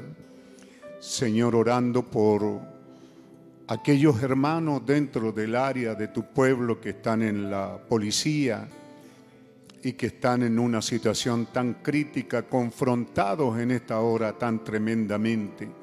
Señor, hay hermanos que tienen hijos, hay creyentes en medio de esa área. Oramos por ellos, Señor, como nuestro hermano Fonseca, Padre Celestial y así tú conoces cada uno de los que están allí en esas instituciones que están siendo tan cuestionadas y que están tan en el frente de batalla, donde algunos, como es la policía uniformada carabinero, se dice que han disparado al estar persiguiendo a una persona, a un infractor de la ley. Sin embargo, uno de esas balas ha llegado a un bebé Señor, es difícil estar en esa línea y queremos orar por ellos en esta hora. Cuando tenemos acceso a ti, cuando creemos que tu oído está atento a la oración de tu pueblo, cuando creemos toda tu palabra que nos ha sido dada, revelada y hemos sido bendecidos, oramos por aquellos que están en gendarmería, Señor. También tenemos hermanos ahí, muchas veces tener que vivir en un ambiente tan conflictivo, tan crítico. Señor, los que están en el área de, de la salud, Señor, orando por ellos que son enfrentados a todos esos demonios que están en los hospitales, orando por los hermanos que caen en esos hospitales. Líbranos, Señor, sánanos antes de caer a esos lugares, Padre. Así que oramos por nuestro hermano Elías Vázquez, por su familia, Señor, que trabaja ahí en, el medio de los hospitales, que tú los libres de todo mal y alejes todo pensamiento negativo y que nos mantengamos creyendo que tú eres Dios y que tú nos sanas. No importa cuántas veces el diablo tire sobre nosotros sus males, todas esas veces las echaremos fuera en el nombre de Jesucristo. Señor, oramos por los institutos armados, que no sabemos a dónde va a ir este país en las condiciones en las que está, por el ejército, la marina, la aviación. Hay hermanos en esas áreas, hay hermanos trabajando, Señor, allí también en los ministerios, en las municipalidades, también están allí en el frente de batalla. Oramos por todos tus hijos, Señor, oramos por todos tus hijos donde quiera que estén. Tu manto de gracia y de protección caiga, Señor, y podamos decir, las cuerdas me han caído en lugares deleitosos y es hermosa la heredad que me ha tocado. Que así sea, Padre Celestial. Tu gracia, tu misericordia, venga en socorro nuestro. Ponemos sobre nuestro altar, sobre el altar, oh Dios, ponemos estas nuestras peticiones, nuestras acciones de gracia, también, Señor, nuestra vida con nuestros altos y bajos. ¿A quién nos acogeríamos? no hay nada bueno en nosotros, nos acogemos a ese sacrificio. Gracias te damos, Señor. Gracias te damos, Señor Dios Todopoderoso, por esta parte del culto y te pedimos que tomes la rienda y el control de lo que resta de él, Padre Santo, en este día, en esta mañana, en el nombre del Señor Jesucristo. Amén. Amén. Que Dios nos bendiga, hermano. Sería muy bueno, ¿verdad?, que quienes tengan acceso a, a poder oír los mensajes están de muchas maneras en nuestras manos. ¿Mm? Todavía hay CD, ¿verdad? Y toca CD. No es como el cassette que pasó y, quedó ahí, pero el CD todavía está funcionando y los mensajes están en CD, están en pendar, ¿cierto?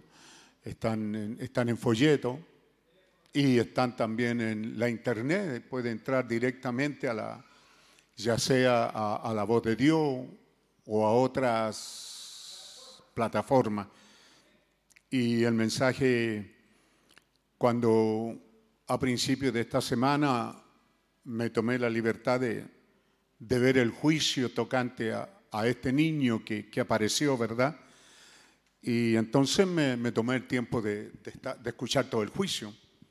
Eh, me hice la idea, porque si hay algo que me gusta es eso, y es porque nosotros estamos aquí viviendo de eso, del gran juicio, ¿cierto? O infame, como algo nos decía Pedro, ¿verdad? En, en esta parte del mensaje, de este juicio del Señor Jesucristo tan extraño y que lo llevó a la muerte y que yo creo que donde quiera que haya una escuela de abogados tendrán que tocar ese juicio que fue llevado mal, eh, que fue intencional.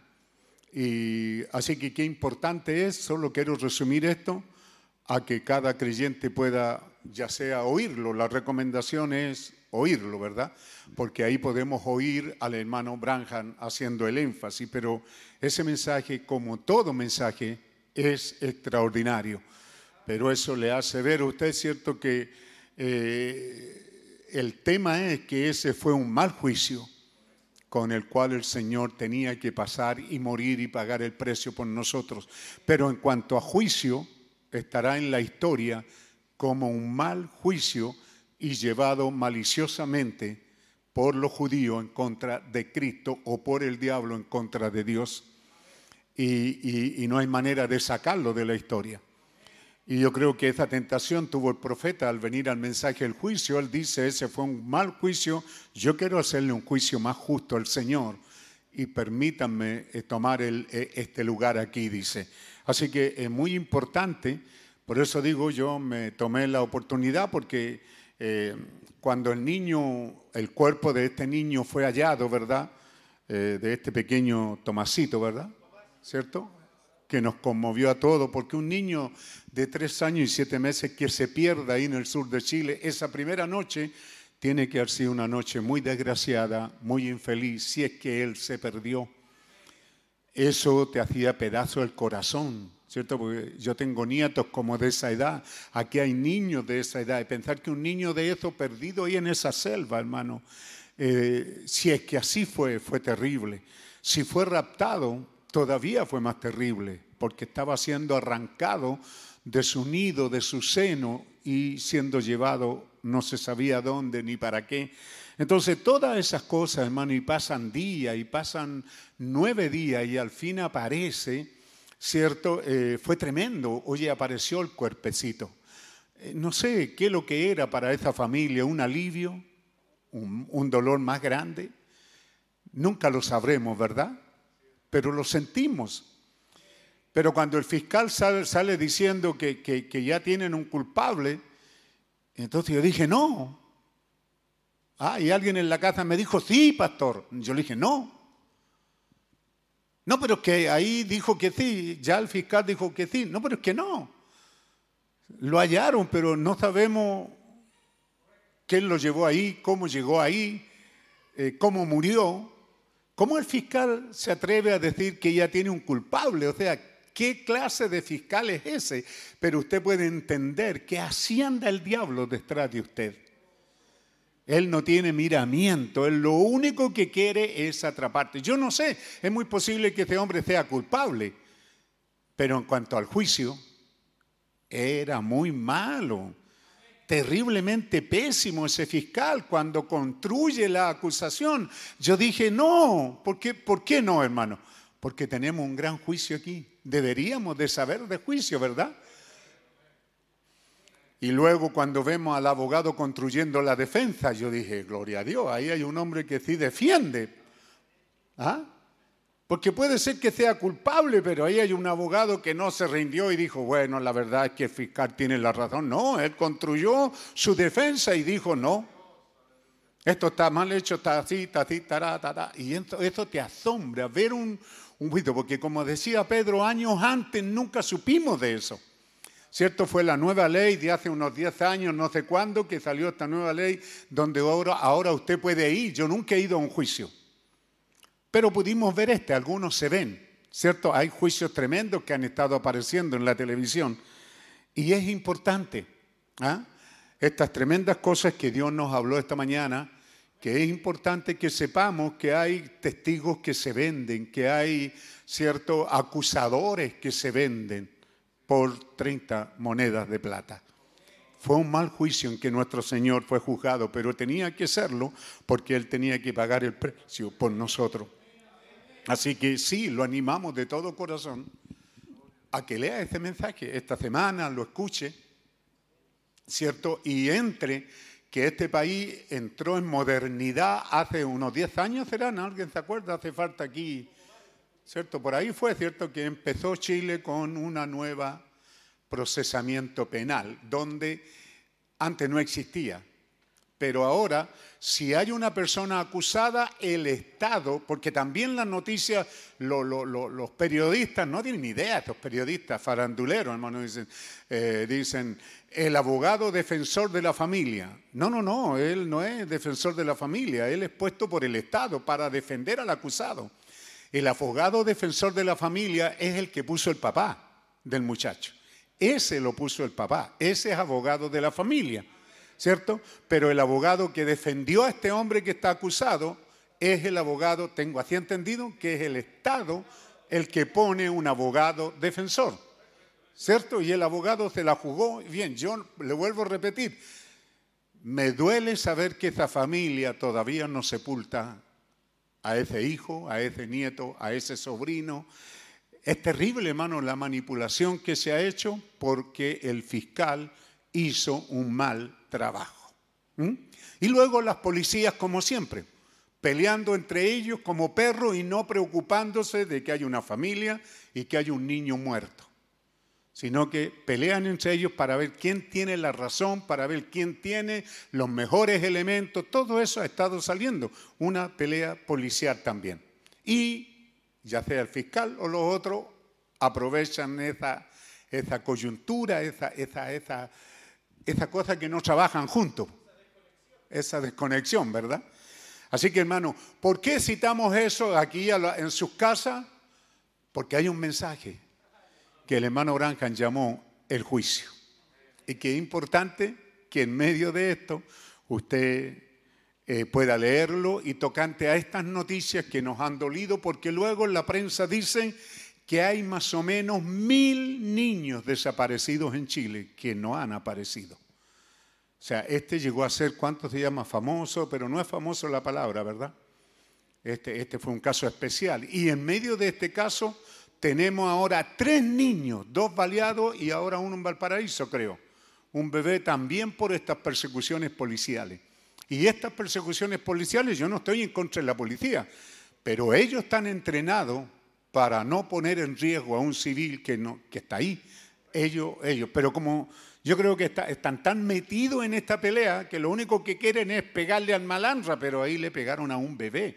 Y ese policía, aunque toda la ley lo defienda porque disparó en momento de trabajo, se llevará a la tumba que mató a un bebé. Él nunca sanará de eso. Porque en, el fragor de la batalla, ¿verdad? En el calor de la batalla, él dispara y pero después se dará cuenta que mató a un bebé, a un niño, un hermoso niño que lo único que quería era vivir. ¿Cierto? Así que hermano, todo esto que nos lleve a nosotros a amar el mensaje, porque el mensaje tiene la respuesta para todas esas cosas. Y todas las cosas que se dan en un juicio. En el juicio depende de la pericia del abogado. Porque yo escuchaba que al tomarle el examen a unos abogados tiempo atrás, ¿verdad? Eh, a los abogados nuevos, entonces los jueces que están ahí le dicen, Señor, usted tiene este y este caso, ahora queremos que usted Y este futuro abogado creo que hizo la respuesta del siglo. ¿Lo acuso o lo salvo? ¿Ve? Y entonces fue aprobado abogado porque el hombre tenía clara la película que depende de qué quiere. O sea, si soy fiscal, lo acusaré y lo condenaré. Pero si soy abogado defensor, lo salvaré. Y hay casos que han salvado a unos malandras, hermano. Pero es por qué? Porque el fiscal ha hecho una mala trabajo y el abogado se la ha juzgado y al más malandra sale como virgencita pura por la puerta. Depende del abogado. Qué bueno es saber que tenemos el mejor abogado. Por eso tenemos a este viejito, viejito. Cuando era joven, ¿cierto? Era un fiscal acusador. Señor, matemos esta ciudad. No nos recibió, Señor, que caiga un rayo, los truenos caigan aquí y no dejen a nadie vivo. No tienes idea de lo que hablas, le dijo el Señor Jesús, ¿verdad?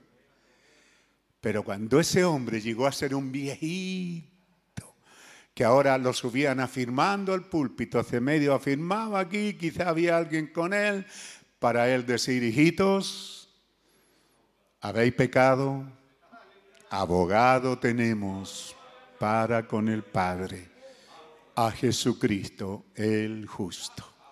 Amén. ¿Cómo sonarían esas palabras ahora dichas por un viejo casi muerto en el púlpito?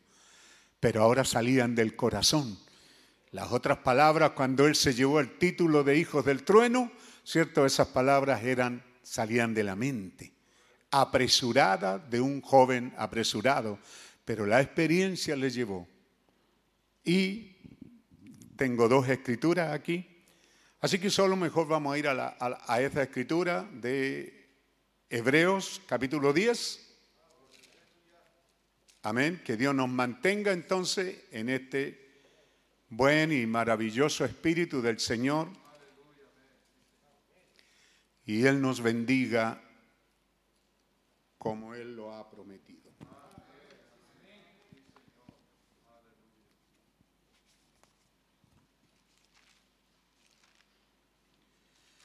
Tenía otra cita de qué hablar, hermano, pero vamos a hablar de esta. Amén. Y el capítulo 10 de Hebreos lo va a poner muy en línea con este pensamiento. Amén. Así que reverentemente allá en sus casas, ¿están listos? Veo algunas ovejitas caminando ahí. A lo que se queden quietitos ahí mirando. Eso es. Vamos a leer este capítulo 10. Ponga mucha atención porque quizás nunca lo ha visto de esta manera. Porque la ley, teniendo la sombra de los bienes venideros, no la imagen misma de las cosas, nunca puede por los mismos sacrificios que ofrecen continuamente cada año, nunca puede hacer perfecto a los que se allegan. La ley, teniendo la sombra de los bienes venideros, no la imagen misma. Yo voy a predicar de la sombra esta mañana, pero el Señor me está llevando por esto otro. ¿Ah? No puede hacer perfecto. ¿Ve la ley? No puede. En resumen, la ley se está refiriendo, hermano, aquí no a todo el Antiguo Testamento que usted puede decir, oye, hermano, pero no, no, no, se está refiriendo, ¿cierto?, a la ley que estableció que un cordero debía de ser traído una vez al año y el catecúmeno, ¿verdad? Tenía que traerlo, tenía que criar ese cordero, tenía que apartarlo de los demás corderos, tenía que ser de no más de un año, no tenía que pasar a macho cabrío, tenía que ser cordero de un año, tenía que ser perfecto, sin tiña, no tenía que ser quebrado, no tenía que ser enfermo, un cordero perfecto, tenía que ser traído, ¿cierto? Y acá usted ve, en, en- ya sea en, en, ah, en el tabernáculo o en el templo, era fuera, ¿cierto? En el atrio exterior, no en el atrio interior, en el atrio exterior es donde el sacerdote recibía este cordero, lo lavaba y lo sacrificaba. Pero no lo sacrificaba nomás, sino que el catecúmeno, el que traía el cordero, tenía que poner la mano sobre la cabeza del cordero cuando estaba siendo degollado. Y el catecúmeno tenía que sentir, ¿cierto? Los, ¿Cuánto es la palabra? Estertores, terdores de la muerte. ¿cierto? Tenía que sentir los estremecimientos, los sacudimientos de un ser vivo que estaba muriendo en su lugar. Esa era la ley. En eso se resume la ley. ¿Ve? Entonces los pecados eran cargados al cordero y el cordero moría por ese hombre y ese hombre regresaba a su vida, a su vida normal por un año otra vez. Pero en ese año ese hombre volvía a cometer los mismos errores y las mismas fallas porque la ley no pudo, ¿entiende usted?, hacer perfecto a los que se allegan. De otra manera cesarían de ofrecerse porque los que tributan este culto limpio de una vez no tendrían más conciencia de pecado. Empero, en estos sacrificios cada año se hace conmemoración de los pecados porque la sangre de los toros y de los machos cabríos no pueden quitar los pecados. Amén. Por lo cual entrando en el mundo dice, sacrificio y presente no quisiste, más me apropiaste cuerpo. ¿Ve? Entonces cuando, cuando Dios no aceptó ese sacrificio como la realidad, sino solo como la sombra, aleluya. Dios aceptó esos sacrificios como la sombra, no como la realidad. ¿Cierto? Por lo cual entrando en el mundo dice, sacrificio y presente no quisiste, pero me apropiaste cuerpo, me apropiaste cuerpo. Holocausto y expiaciones por el pecado no te agradaron, nunca dejaron satisfecho a Dios. Entonces dije, heme aquí, entre paréntesis, en la cabecera del libro está escrito de mí, heme aquí. Entonces dije, heme aquí, para que haga, oh Dios, tu voluntad diciendo sacrificio y presente y holocausto y expiaciones por el pecado, no quisiste, ni te agradaron, las cuales cosas se ofrecen según la ley. Entonces dije, heme aquí para que haga, oh Dios, tu voluntad. Quítalo primero, quita la ley. Quita esto de sacrificio año tras año, cordero, macho cabrío. ¿Ah? Entonces dije, he aquí, heme aquí para que haga, oh Dios, tu voluntad, quítalo primero para establecer lo postrero. Al venir Cristo, entonces ponía fin a estos sacrificios y se establecía esto postrero, porque los sacrificios, la ley solo era la sombra, pero aquí ahora teníamos la realidad. Versículo 10, en la cual voluntad somos santificados. ¿Lo somos? En esta voluntad somos santificados. He aquí para que haga, oh Dios, tu voluntad. En esa voluntad de Dios somos santificados. ¿Por qué? Por la ofrenda del cuerpo de Jesucristo hecha una sola vez. Jesucristo murió una sola vez. Por eso que el catolicismo es una abominación terrible. Porque el catolicismo, cada misa, ellos sacrifican de nuevo a Cristo. Por eso es algo imperdonable lo que ellos están haciendo. En cada misa, cada católico, esos católicos que llamamos pechoños, van todos los días en la mañana a las 8 de la mañana porque allí otra vez reciben el cuerpo de Cristo sacrificado. No se olvide que el cura lo parte. ¿Ve? Y entonces cuando está el católico ahí, ¿qué es lo que le dice? El cuerpo de Cristo. El cuerpo de Cristo. Y el católico abre la boca y dice amén y le colocan eso en la lengua. O sea, él acepta que Cristo sea sacrificado cada misa. Pero esto fue una, una sola vez. Así que todo sacerdote se presenta cada día ministrando y ofreciendo muchas veces los mismos sacrificios que nunca pueden quitar los pecados. No se olvide que cuando Pablo está escribiendo esto a los hebreos, ellos todavía estaban haciendo este ritual. Todavía tenían el templo, no había sido deshecho. ¿Ve? Qué verdad más grande, hermano, por favor. Así que todo sacerdote se presenta cada día ministrando y ofreciendo muchas veces, ve los católicos muchas veces misa en la mañana, a las 8, a las 10, al mediodía, a las 3 de la tarde, a las 6 de la tarde, hasta en la noche. Muchas veces ofreciendo los mismos sacrificios que nunca pueden quitar los pecados.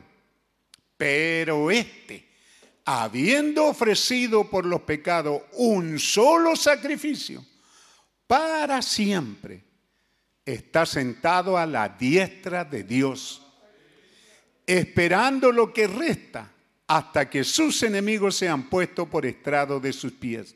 Porque por una ofrenda hizo perfecto para siempre a los santificados. ¿Lo puede recibir? Ve, pudiera, pudiéramos, irnos ya para la casa. ¿Ah? Qué tremendo. Por una vez hizo perfecto para siempre. Para siempre. Por una sola ofrenda hizo perfecto para siempre a los, a los santificados. No necesitamos un sacrificio cada culto. No venimos aquí el domingo en la mañana para sacrificar de nuevo a Cristo, venimos para recibirlo. Y atestiguanos, atestiguanos y atestiguanos lo mismo, el Espíritu Santo presente nos atestigua lo mismo que después que dijo, y este es el pacto que haré con ellos, con ellos. Después de aquellos días, dice el Señor, daré mis leyes en sus corazones y en sus almas las escribiré. Añade, y nunca más promesa de Dios. Él dijo, hice este sacrificio, acepté el sacrificio de Cristo y escúchenlo bien, nunca más me acordaré de sus pecados e iniquidades, puesto que donde hay remisión de pecado, no hay más ofrenda por el pecado. Así que llegamos a la conclusión, así que, así que hermano, teniendo libertad, para entrar en el santuario por la sangre de Jesucristo y teniendo un gran sacerdote sobre la casa de Dios, lleguémonos con corazón verdadero, en plena, no con una dudita, en plena certidumbre de fe, purificados los corazones de qué? Por la sangre de Jesucristo purificados los corazones de mala conciencia y lavados los cuerpos en el bautismo en el nombre del Señor Jesucristo con agua limpia. Mantengamos firme la profesión de nuestra fe sin fluctuar, fluctuar, que fiel es el que prometió. Al mantener firme esto, entonces mantengamos firme la profesión de nuestra fe sin fluctuar, que fiel es el que prometió considerándonos los unos a los otros para provocarnos al amor y a las buenas obras, no dejando nuestra congregación, como algunos tienen por costumbre, más exhortándonos y tanto más cuando veis que aquel día se acerca. Así que mi precioso hermano, Dios bendiga esa lectura de su palabra. Tomen asiento para una pequeña meditación en esta hora.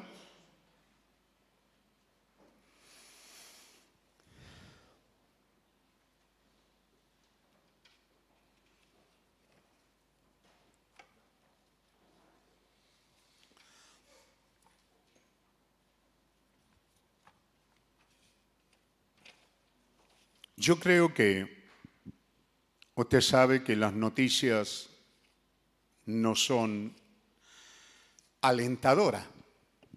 Escúcheme bien aquí y en sus casas. ¿Están poniendo atención?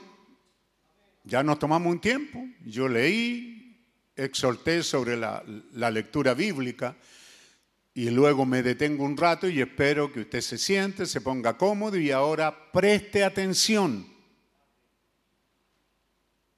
Cuando en esta semana pasada estaba la discusión de que se termina por ley constitucional el tiempo que el presidente dispone para decretar, para decretar estos estados y en este caso de catástrofe y cumple un año y el presidente no puede. Cuando la decretó, el presidente puede hacerlo. La constitución lo autoriza que en caso de algo él puede decretar estado de catástrofe, estado de calamidad, estado de sitio, estado, estado, estado. Hay diferentes para, porque es un país que se rige por leyes. Pero este estado que declaró el presidente termina este mes. Ahora, entonces, él tiene que ir al Congreso y mandar, ¿cierto?, el decreto para que el Congreso apruebe de que este estado de catástrofe se alargue por tres meses más, hasta junio. ¿Junio? Más o menos, ¿verdad? Tenemos todo marzo, sería abril, mayo, junio, hasta final de junio. Estaba la discusión de que el Congreso muchos en el Congreso no están de acuerdo con esto porque es un arma que tiene el gobierno para mantener al país quieto y así no tener que enfrentarse a lo que se enfrentó el viernes, por ejemplo. Un levantamiento otra vez en la Plaza Baquedano. ¿Ah? Entonces el gobierno quiere que eso no, no crezca porque está teniendo reclamos por todas partes. ¿Ah? Es un policía un capitán de carabinero el que declara que el problema de la Araucanía es Carabineros de Chile. Y que Carabineros de Chile, siendo él un carabinero también jubilado y que tiene un terreno y tiene camiones, le cobran 500 mil pesos porque un camión circule con madera. Y él dice en la televisión, dice, carabinero cobra por eso. Eso significa que si no pagan, le queman el camión. Entonces no son los mapuches, son los carabineros. ¿Y quién hace esta declaración? Un oficial jubilado, retirado de carabinero. Bueno, entonces usted puede ver que hay un montón de cosas, como es este caso de la justicia. Tan pronto se llevaron preso a este hombre que estamos hablando, ¿verdad? Le agarraron a Peñascato la caza, lo siguieron con la policía y todo eso porque la gente está fuera de sí. Entonces cuando yo me siento a la mesa y converso con los hermanos y veo que se van por la política, trato de enderezar la conversación una y otra vez. Hermano, examine el día que estamos viviendo. Es un día oscuro, es un día tenebroso, estamos en medio de una plaga que trae otra plaga y trae otra plaga y trae otra plaga. Pero nosotros los hermanos se afanan a defender, a defender sus posturas. No, hermano, es que es este el malo, no, es que este otro, pero es que aquí, pero es que allá. Ve, entonces eso es lo que está pasando. Con la muerte de los dos niños aquí en Santiago, baleados, bueno, también hubieron levantamientos, gente que reclama, gente que pide justicia.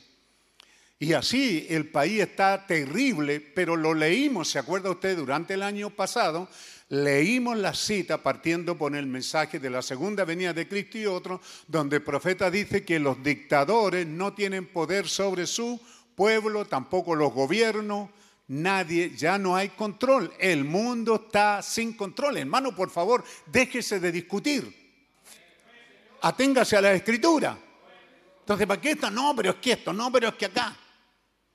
¿Mm? Y aquí también tenemos gente que, es de las instituciones. Estos días estuvo viniendo tu hijo, ¿verdad? ¿Dónde está? Por ahí, allá está.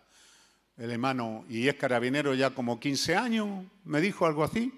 El hijo del hermano Corneja. Entonces son gente que están en la institución y a veces tienen una, también tienen una visión, a lo mejor la que ellos ven, la que les da la institución, pero la tienen. Entonces, Oye, pero resulta que balearon a un carabinero y ahí la gente no reclama. Carabineros balea y reclaman. Pero no tome partido. Usted solo tome la palabra del Señor. No se ponga el uniforme ni verde, ni azul, ni, ni, ni de ningún color. Póngase usted, como decía ayer con los jóvenes, usted pertenece a un reino. Y no al reino de Chile, ese ya dejó de ser hace tiempo. Eso, los españoles hicieron el, el virreinato y el reino y el reino, pero ahora pertenecemos a un reino, al reino de los cielos, al reino de Dios. Aténgase a eso. Bueno, entonces, dicho eso, es importante que en el mensaje usted entienda, ¿cierto? Que al estar esta discusión de que en el Congreso habían unos que no estaban de acuerdo con que este Estado continuara porque un arma poderosa en manos del gobierno. ¿Ah? Y hay gente que no la quiere. Pero también se dan cuenta que si esto se declara chipe libre, no sabemos a dónde vamos a ir. Así que yo pensé, ah, yo dije, si nos regresaron otra vez y estábamos en fase 3 y nos regresan a 2, yo pensé, yo reconozco esto, yo dije, el gobierno está haciendo una manipulación política de que hay más enfermos y entonces nos hizo retroceder para que el Senado apruebe la ley. Así es como yo lo vi, de acuerdo a lo que, a lo que yo veo. ¿Ah? Pero resulta que tenemos a alguien ahí. Ay, se me quedó allá, ¿o no? ¿Cierto? Tenemos a alguien que trabaja ahí en, en la área hospitalaria. Y entonces me dice, bueno, pastor, esto también salió en la tercera de este año el procedimiento del Ministerio Nacional de Salud respecto a las cirugías electivas. Entonces, el gobierno en medio de la pandemia hace una norma, un edicto, un edicto era antiguo. ¿Qué es lo que ahora? Dictamen. Entonces dice, dice el instructeo, desgraciadamente digo disminuir la cirugía electiva para privilegiar la ocupación de camas para pacientes que los requieran que tengan COVID. Así que el Ministerio de Salud, Enrique Paría, anunció que debido al aumento en el uso de las camas críticas para pacientes con COVID, comenzará a reducir la frecuencia de las operaciones no obligatorias. Entonces, el hermano Elías Vázquez me dice, pastor, nosotros fuimos notificados, ¿cierto?, que estábamos ocupando pabellones y haciendo estas cirugías, que son muchas, las que están, son miles las que están por hacerse, que son huesos, que son cadera, que son, ¿cierto?, eh, eh, eh, colocar fierro, ¿cómo se llama esa? Prótesis. ¿Ah? Entonces me dice, pastor, me dice, llegó la orden de no hacerlas más otra vez. Así que nos mandan para la casa. Entonces cuando yo oigo, digo, yo oigo eso, digo, bueno, yo estaba equivocado y asumo mi error. No es política. Esta cosa está en aumento. Amén. ¿Y dónde es donde esto se manifiesta? En las reuniones familiares. Así que así como tengo mis equivocaciones como ser humano, también le digo a usted esta verdad. ¿Dónde es donde la gente más se ha contaminado? No es en la playa, en el campo, sino en las reuniones familiares. Porque en las reuniones familiares es donde bajamos la guardia. Por eso yo aquí reclamé varias veces por qué no hay eh, asuntos desinfectantes. Pedí hace tiempo atrás, pero se agachan los oficios, los diáconos, ancianos y todo. Hace meses atrás que dije, aquí deben de haber desinfectantes, aquí deben de haber desinfectantes, ahí en los comedores, que algunos se quedan, pero yo iba y no. ¿Mm? Ayer sábado fui incluso a los baños de allá a, a lavarme las manos, no había agua. Vine a los otros baños de adentro, tampoco había agua. Tengo que darme toda esta vuelta y venir a la cocina. Entonces, hermanos, debemos de ser cuidadosos porque estamos frente a una plaga que no ha parado. Y según este dictamen, estamos, las señales, ¿cierto?, que se están dando son de que esta cosa está creciendo y que esa segunda ola, algunos dicen ya tercera, está aquí. ¿En qué afecta? ¿Cierto? ¿Por qué detienen cirugía? Porque quieren ocupar esos pabellones para COVID. Esa es una señal, esa ya no es política. ¿Cierto? Entonces les aviso a ustedes, tenemos a alguien que trabaja ahí y me dice, pastor, a nosotros, entre comillas, esto lo digo yo, nos mandaron para la casa. No podemos seguir haciendo operaciones porque eso significa que no es política. ¿Lo está escuchando? No es política. El COVID sigue manifestándose. Así que es importante eso. ¿Por qué digo esto? Porque así que hermano, sí, coloque ahí por favor, ustedes ahí lean, estamos en Hebreos 10, 19. Así que hermano, teniendo libertad para entrar en el santuario por la sangre de Jesucristo. Amén. Teniendo libertad.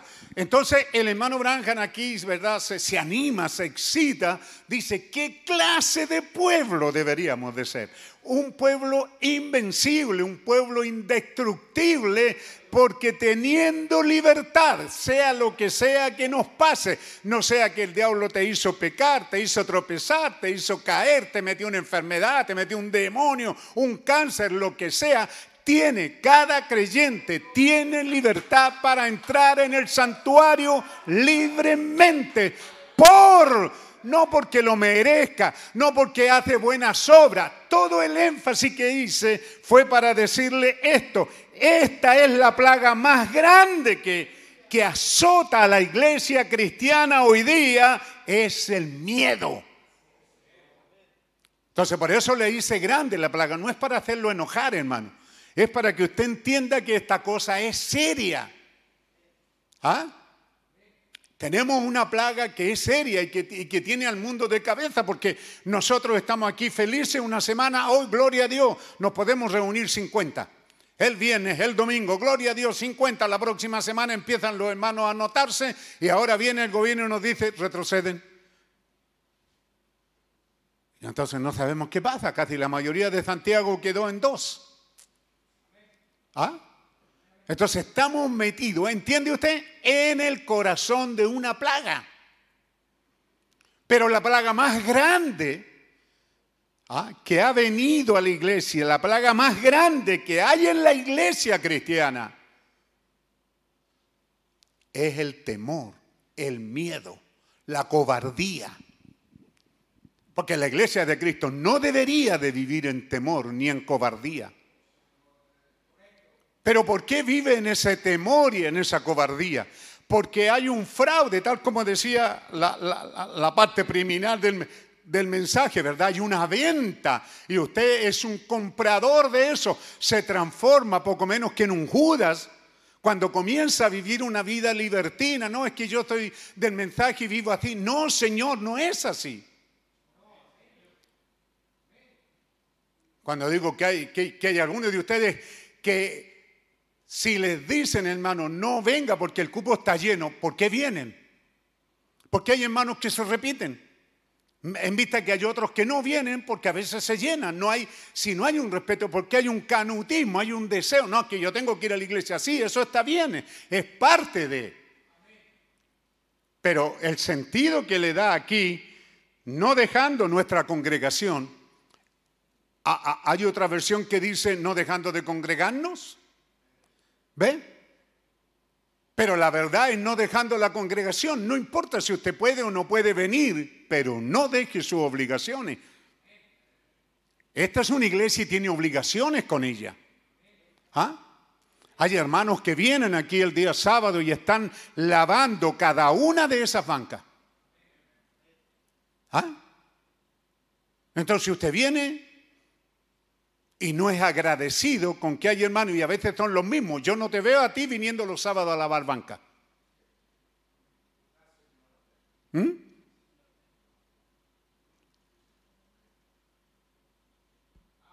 Entonces, hermano, como decía, porque ayer tuvimos una hermosa reunión con los jóvenes, somos cristianos, pero resulta que cada uno viste y hace como quiere. O sea, su apariencia es terrorífica, hermano. Con esa apariencia nunca deberíais de llamarte cristiano. Es una vergüenza, es un reproche al Evangelio. Porque así se comportan los cogoteros, los malandras, los drogadictos. Así es como ellos viven, se visten. ¿Ah? Pero nosotros pertenecemos a un reino. Y yo le decía, ahí está mi esposa, era una jovencita, ella era una jovencita criando. No teníamos lavadora, hermano. Ella lavaba, hacía el chirrío, chirrío, chirrío nomás. Y todos los fines de semana mi overol yo lo traía el viernes y el lunes me iba con un overol nuevo a trabajar. Limpio. Cada año en la empresa nos daban dos overoles. Y yo terminaba el fin de año con esos overoles muy nuevos. Mis compañeros, algunos de ellos, así como se los daban, lo usaban todo el año. Le hacíamos broma, oye, te tiramos un gato y se refala. Porque trabajamos con cañería y ese aceite negro, eso.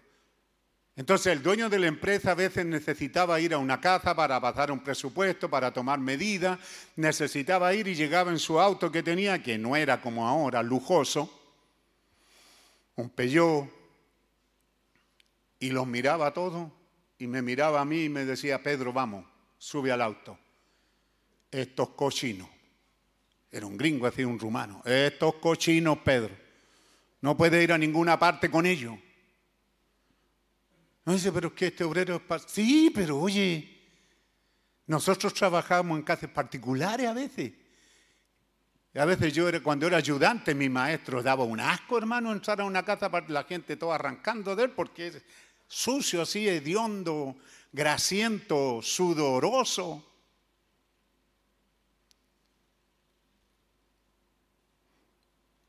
No, hermano. Entonces, ¿por qué existe este miedo, esta cobardía para enfrentarnos? Él está usando una palabra.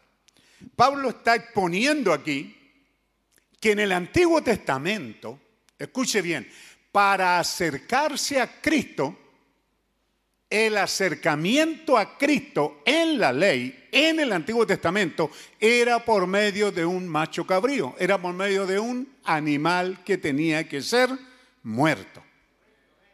Escuche bien, anótelo, el acercamiento a Cristo era por medio de un cordero.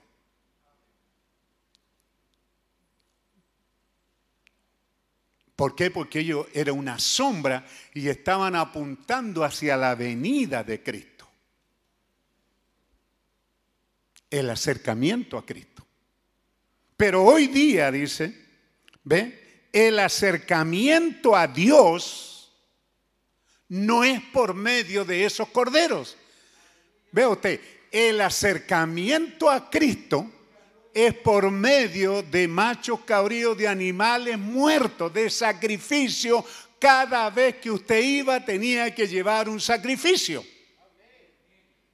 No había escape, el pobre ciego Bartimeo era un ciego, era pobre, vivía de limosna, pero si él necesitaba, si un creyente quería acercarse a Cristo, ¿ah? la promesa de Dios, tenía que traer un sacrificio. Y él trajo su cordero, trajo su palomino, porque su contextura, su eh, hechura de hombre, de israelita, de judío, ¿cierto? Él no podía negar el hecho que si él quería acercarse al tabernáculo, él quería acercarse a Cristo, no a Dios, a Cristo. Él tenía que hacerlo a través de un animal. Cuando él tuvo un caso grave en la iglesia, ¿cierto? En su casa, cuando su hijita estaba a la muerte de la muerte, cuando es su esposa, entonces él fue al templo a orar. Quizá él estaba fuera del templo, cerca del templo, en alguna esquina, pidiendo plata y lo hacía con este cordero y con estos palominos. Él estaba haciendo, su, era su trabajo, ¿cierto? Las palomas habían, saltaban una sobre otra y el cordero los llevaba. Entonces eran su parte de él. ¿Ah? Él no tenía que ofrecerla, él iba a trabajar. ¿A qué vas al templo? A trabajar, a ganarme la vida. Tengo un hogar que mantener y él no estaba ahí como una monedita. No, señor, él tenía unos palominos que jugueteaban y la gente se ponía a mirar y lo veían que era un ciego y entonces le daban su ofrenda. ¿Correcto? Cuando él se acercaba al templo, cuando él se acercaba al lugar de trabajo, cuando él iba allí, él no tenía que llevar sangre. Por eso que la palabra suena rara afuera, pero aquí no, entre creyente, en su casa. Él tenía que para acercarse a Cristo, la promesa de Dios, ¿ah? Tenía que hacerlo a través, escúcheme bien, de un sacrificio sangriento. No solamente matar un animal, por eso es que cuando él llega, ¿verdad? Y el sacerdote que está ahí, el levita que está ahí, le dice, pero Bartimeo, tú te ganas la vida con estos palominos ahí, así que mira, aquí tienes una moneda, ahí hay hombre que vende palominos, cómpralos y ofrécelos. Para ese sacerdote, como muchos ministros, era solo un servicio, no era un Dios viviente para él. Él era, él era alguien que se ganaba el pan, igual que Bartimeo pidiendo.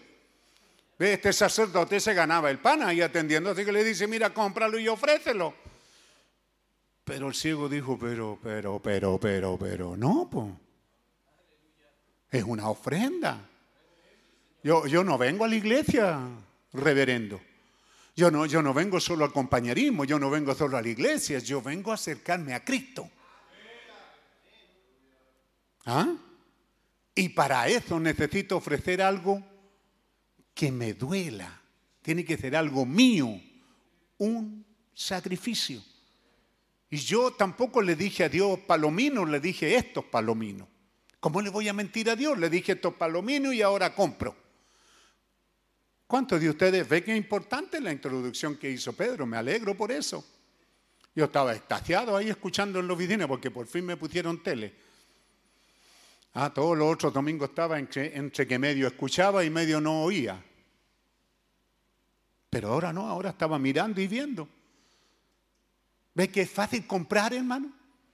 Es fácil pagar un precio y hoy día es fácil, hoy compremos esto. Y también quieren comprar a Dios y quieren comprar la gracia de Dios y quieren comprar las bendiciones de Dios y quieren comprar la sanidad divina. No, usted haga lo que Dios dice. Y el ciego Bartimeo sabía que tenía que, él había oído que su padre Abraham le enseñó a Isaac a ofrecer un cordero y tenía que ser el cordero regalón de él. No podía hacer cualquier cordero, tenía que ser un cordero que Isaac amara. Tienes que hacerlo de corazón. Amén.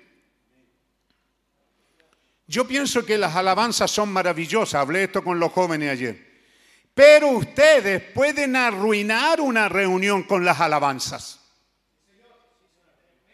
Entonces, ve, el profeta nos coloca en su debido lugar. Llevo años haciendo esto. Entonces, en medio de esto, de repente como que aparecemos haciendo gallito, el pastor dice, oye, controlen esto, queremos buenas alabanzas, queremos no solo buenas letras, queremos buena interpretación, queremos que lleguen.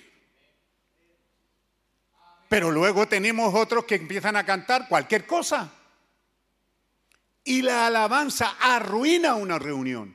Y luego el pastor se ve en serios problemas de cómo predica. ¿Por qué? Porque el servicio de alabanza lo arruinó. Así que yo espero que esto en parte, ¿cierto? A los que tienen pregunta. ¿Por qué imprimió? Porque era un tiempo de cambio. Entonces le dije a Pedro que es más cercano, tú ayúdame en esto. Quizá el próximo domingo tengamos a otro joven. ¿Ah? Pero yo quería estar con él y, diciéndole lo que yo quiero es que tú eh, testifiques, hables, ve cómo Dios te va dirigiendo. El día viene a lo más cortito, 15 minutos, y ahora puedes tomarte hasta 45 minutos, que es lo que dice un profeta. Es para que ellos aprendan, pues el profeta dice, un predicador no puede predicar más de media hora, 45 minutos. Cuando el profeta dijo lo otro, dijo la verdad, y cuando dijo esto, mintió. ¿Ah? Cuando dijo aquello, el profeta dijo la verdad, pero cuando dijo esto, entonces se equivocó. No, hermano, no se equivocó. Guardemos esa proporción. No es que Peralta, alguien dijo por ahí, así que Peralta te, hace, te da solo media hora y 45 minutos. Yo le dije, no, no es Peralta. ¿Por qué le dijiste eso tú a un predicador mío? ¿Ah? El profeta lo dice, no lo digo yo. Ahora, un ministro, ah, un ministro es distinto. Ustedes han visto, si el hermano Vin ve, yo estaba allá escuchándolo tres horas No, ahí me quedo quieto, es un ministro, es un hombre ordenado, puesto, pero un predicador no me pide a mí que, no, Señor. Pero era para eso, ¿ves? Quizás ahora le pidamos a otro joven, quizás a otro. Y es lo mismo, David, ¿por qué hicimos esto? No es que los bajamos de aquí, es que estamos buscando esa voluntad de Dios. ¿Cierto? Entonces yo las instrucciones fueron claras, que ustedes no las entiendan. Yo dije que quiero buenos cánticos, cantos espirituales. Por ejemplo, David tiene su selección de cánticos muy buenos, cante eso. Hágase acompañar, qué sé yo, con señoritas jóvenes de esta iglesia que también cantan. Y entonces no tengan que estar eh, como dirigiendo a la iglesia.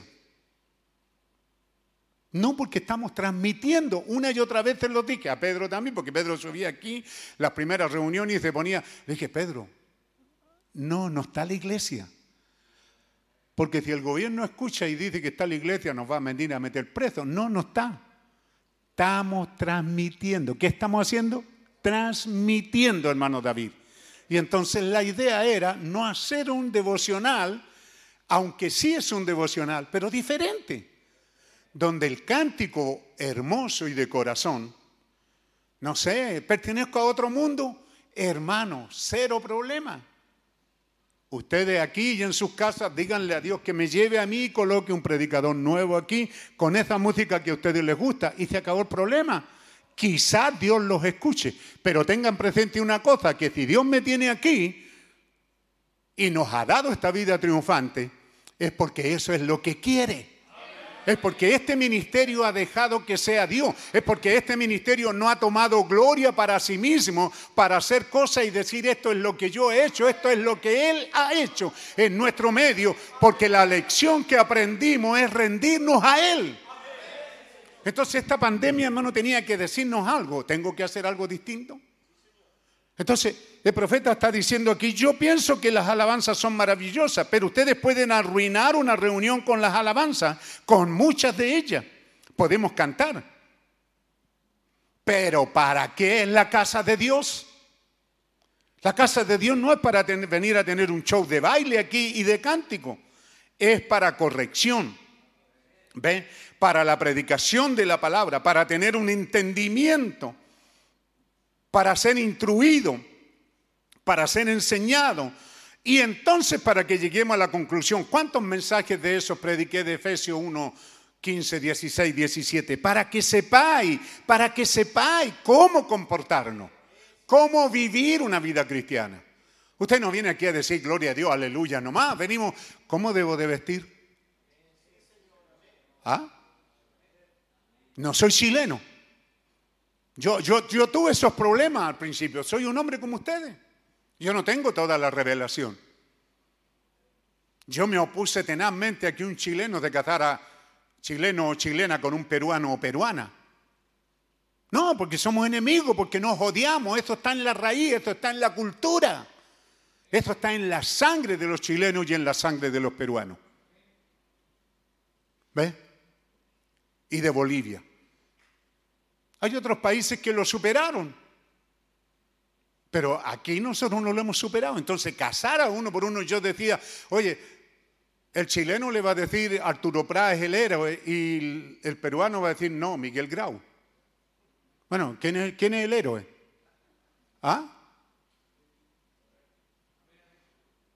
El ejército chileno es blasfemo también, es terrible, hermano. Y él dice, no, yo, yo, estaba ahí y había peruanos y me dio vergüenza ajena ahí en el morro de Arica y había un sargento medio, estaba medio tomado el que estaba ahí. Dijo, ¿qué dijo estos peruanos? Dicen que se tiró con la bandera. No es cierto, dijo, ese era un cobarde. Ve, así lo ven los, los, milicos chilenos. Pero para los peruanos, Boloñese es un héroe. Entonces, ¿y si se casan, hermano? ¿Sabía usted que pertenecemos a un reino? Claro, pero es distinto cuando la revelación viene. ¿Cierto? Entonces, cuando la revelación viene, hermano, esto no es peruano ni chileno. Entonces, pueden hacerlo claro porque pertenecemos a un reino que es superior. Además de eso, por sobre todas las cosas, es un reino eterno. ¿Es verdad? Y siendo un reino eterno, el reino de los cielos, entonces esto otro podemos superarlo. Y ahora veo con gozo cuando un peruano con una chilena se casan. Ah, me goza hacerlo, me goza unirlo. Creo que ayer se unió un chileno con un- una venezolana allá en Venezuela. ¿Ve? ¿Pero por qué? Porque ya no es venezolano ni chileno, pertenecemos a un reino. A mí lo que me interesa, esa pareja tiene claro que este reino es eterno y es un imperio y que está por sobre los otros reinos. Eso es lo importante. ¿Mm? Pues cuando la pelea, ahí está nuestro hermano Héctor, ¿verdad? Paraguayo con una chilena. Cuando está la pelea entre ellos, no, pero es que yo soy, pero es que yo soy, pero y es lo mismo con la iglesia, no es que yo soy de donde el pastor Peralta, pero es que yo soy de allá. No, hermano, pertenecemos a un reino. Peralta y el otro pastor no significan nada. Lo que significa es que pertenecemos a un reino. Entonces, cuando pertenecemos a un reino, tenemos claro, hermano, que el sacrificio que hacemos en esa vida, hermano, donde el profeta en una reunión recibía cinco centavos de dólares en la ofrenda. Recogía ofrenda y recibía cinco centavos. Centavos, ni siquiera un dólar, hermano, a veces dos, tres, diez centavos de dólar. 20, 30 centavos, no había un dólar, hermano. Ahí es donde él empezó a trabajar, por eso es que él trabajaba en dos empresas que estaban en concordancia, que era cuidar los cables y cuidar también la cacería. Recibía dos pequeños sueldos y no eran un gran sueldo, pero tenía que alimentar a nueve hermanos, a su mamá. Luego tenía que pagar la deuda de la operación y pagar sus diezmos. Amén. Entonces, en medio de todo eso, él quería irse a Tucson, recién casado. Siempre estuvo irse al oeste. Pero entonces llegan unos hermanitos, se juntan ahí en Jeffersonville, Indiana, ¿verdad? Y dice, hermano Branham, queremos que usted sea nuestro pastor. Y una familia pobre, pobre, le dice, pastor, nosotros, todos esos grupitos que eran pobres, paupérrimamente pobres, le dicen, hermano Branham, yo le sacaré del alimento de mis hijos, le daré menos alimento para ayudarle y construirle a usted una iglesia. Cuando vi eso, entonces tuve que dejar mi deseo de irme al oeste. ¿Cómo había gente que estaba tan interesada en que yo levantara una iglesia? ¿Ve? Y entonces esta iglesia, ¿para qué lo que era? Porque queremos mirarnos al espejo de la palabra y aparecer cristianos. Queremos una iglesia donde podamos venir a examinar nuestras vidas con la palabra. Examinar nuestros sueños, nuestras ideas, nuestros pensamientos con la palabra. Entonces la, iglesia, hermano, si bien es cierto, ve, podemos cantar y alabar a Dios. Sí, Él siempre dijo una o dos alabanzas, un especial. Y yo donde quiera que voy se lo cito, pero la gente quiere oírlo. No, la gente no quiere oír eso, no, pero aquí lo dice. Dios en simplicidad dice que la gente llegue media hora a meditar. ¿Meditan? ¿Leen? ¿Oran? No.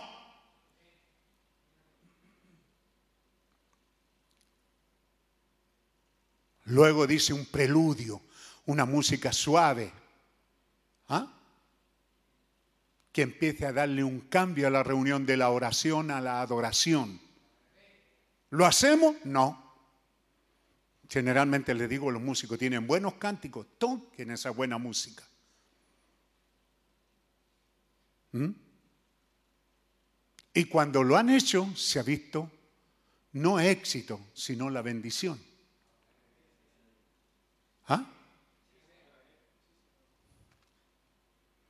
Y a veces el hermano que pasa a orar no se pone a tono con lo que está pasando y también se hacen cosas que echan a perder el culto. Porque no se tiene el cuidado de ver, oye, cómo empezó la reunión y qué cántico está en el aire, está llegando, hay vidas con lágrimas, hay gente que está de pie glorificando a Dios. Entonces esto no puedo cortarlo. En la oración tengo que darle continuidad a esto.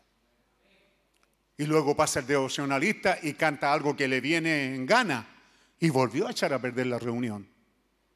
Si hay algo que es importante, es, hermano, entrar en el Espíritu para oír la palabra de Dios en nuestros corazones.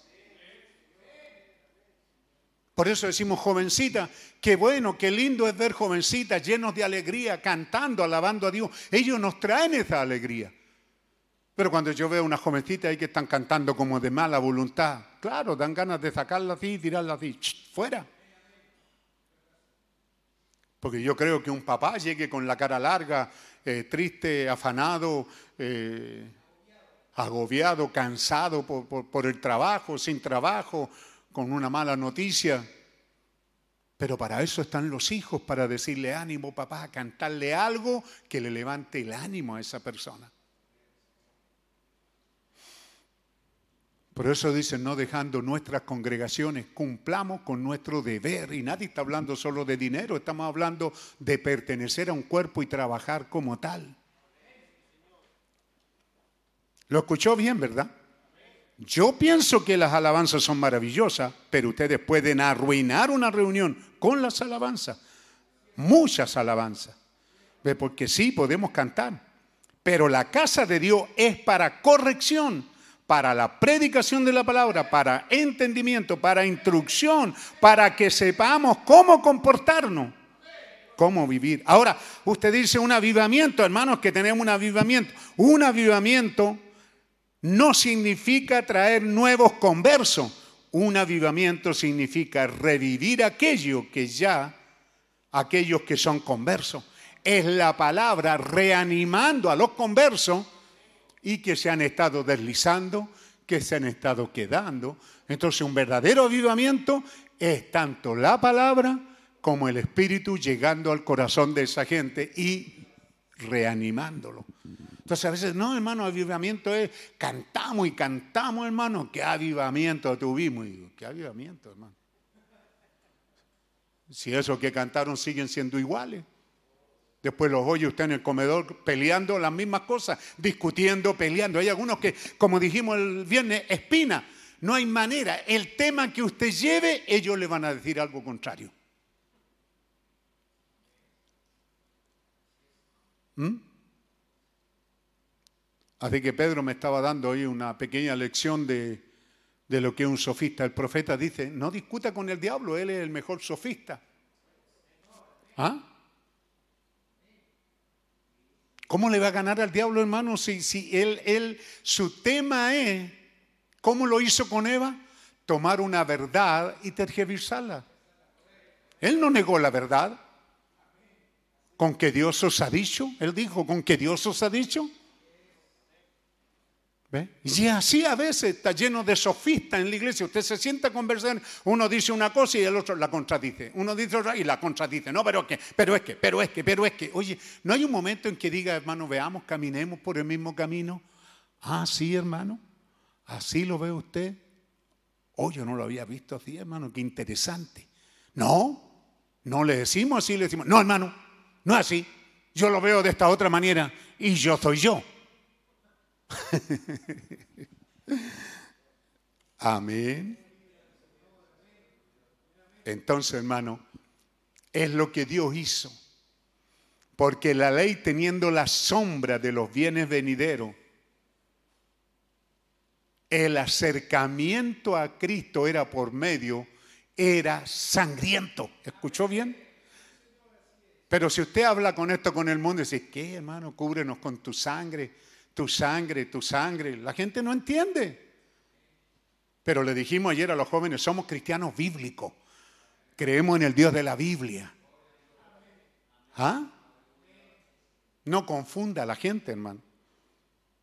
La ley teniendo la sombra de los bienes venideros, no la imagen misma de las cosas. Entonces, teniendo la sombra, nunca pudo, nunca pudo, nunca pudo. Dice ahí puede porque todavía estaban por los mismos sacrificios que se ofrecen continuamente cada año, nunca pudo ser perfecto. El acercamiento a Cristo por medio de la ley era por un sacrificio sangriento, era ver esa sangre derramada, era sentir un cordero, un animal muriendo. Pero ahora nuestro acercamiento a Dios es por alguien que ya murió por nosotros. Ese es Cristo. Él pagó el precio, murió por nosotros y ahora nos acercamos, pero no tiene que volver a hacerlo. No tiene que volver a arreglar su vida, hermano, no, una vez y para siempre. Entonces, así que, hermanos, teniendo libertad para entrar al santuario por la sangre de Jesucristo. ¿Qué te impide, hermano? Entonces, ahí llegamos al texto, ¿verdad? Teniendo libertad, piénselo, piénselo usted. ¿Ve? Teniendo libertad. ¿Qué significa eso? Teniendo libertad, ¿qué significa? Sin miedo. ¿De qué otra manera lo diría? Libre, no, no. Si hay puente, está hecho el puente. Si no hay camino, hay camino. Si estábamos en guerra, la ganamos. ¿Me entiende? ¿Qué más? No hay obstáculo, no hay atadura. ¿Ah? Por eso que decíamos un día pasado, Dios le dice a Israel, recuerda que fuiste esclavo, recuerda que fuiste esclavo, así que no tengas esclavo entre ustedes. Si un esclavo quiere la libertad, déjalo ir. Si un esclavo ve, Estados Unidos era muy canuto, muy religioso. El sur de los Estados Unidos, hermano, era el más lector de la Biblia. Ellos eran almidonados, leían, pero nunca le dieron libertad a sus esclavos. Y aquellos que salieron libres los persiguieron como perros como perros rabiosos siguieron a esos esclavos.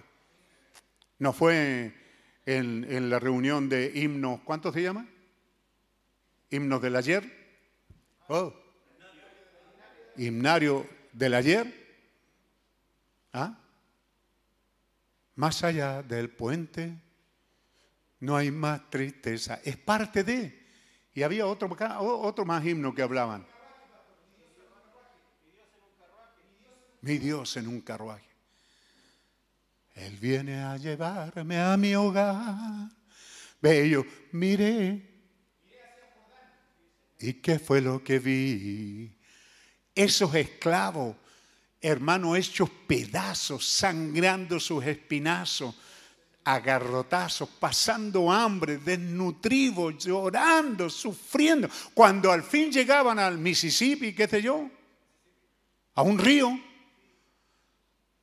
Solo tenían que cruzarlo.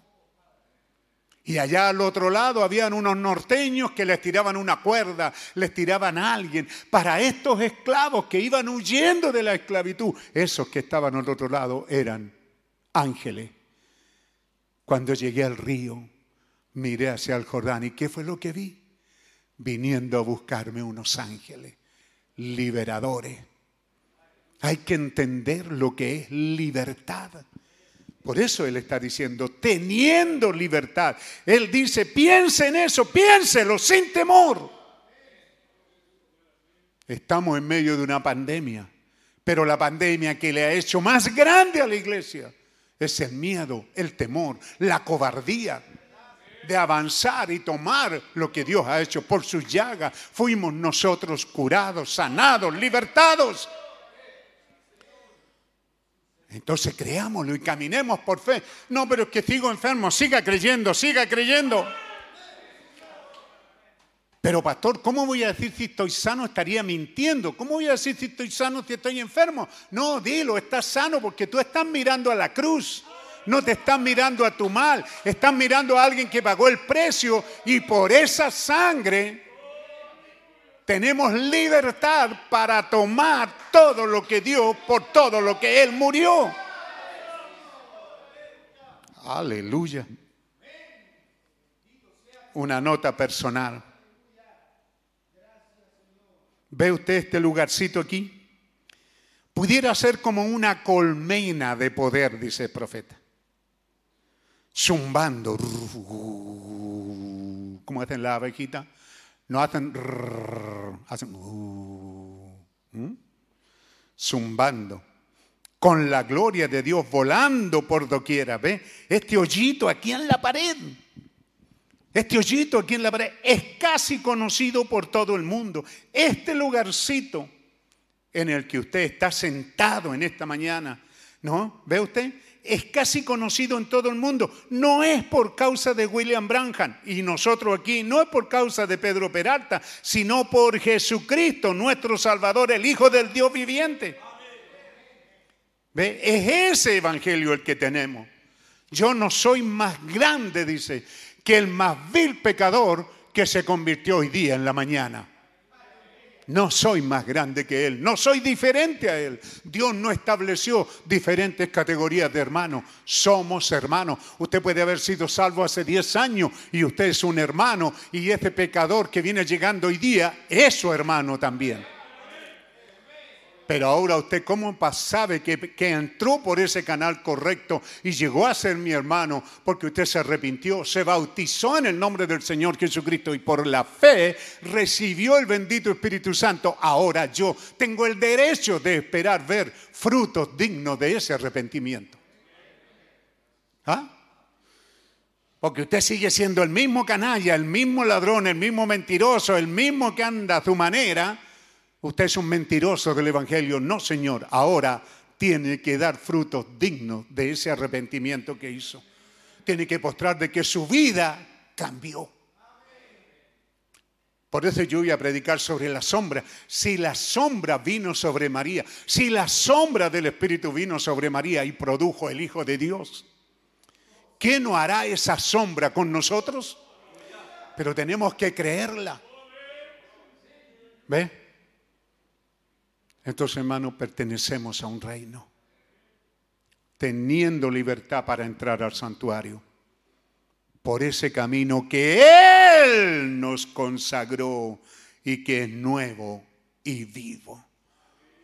Vaya a su familia y dígale, ¿soy diferente o soy el mismo? Después de unos meses que soy evangélico, ¿notan ustedes una diferencia?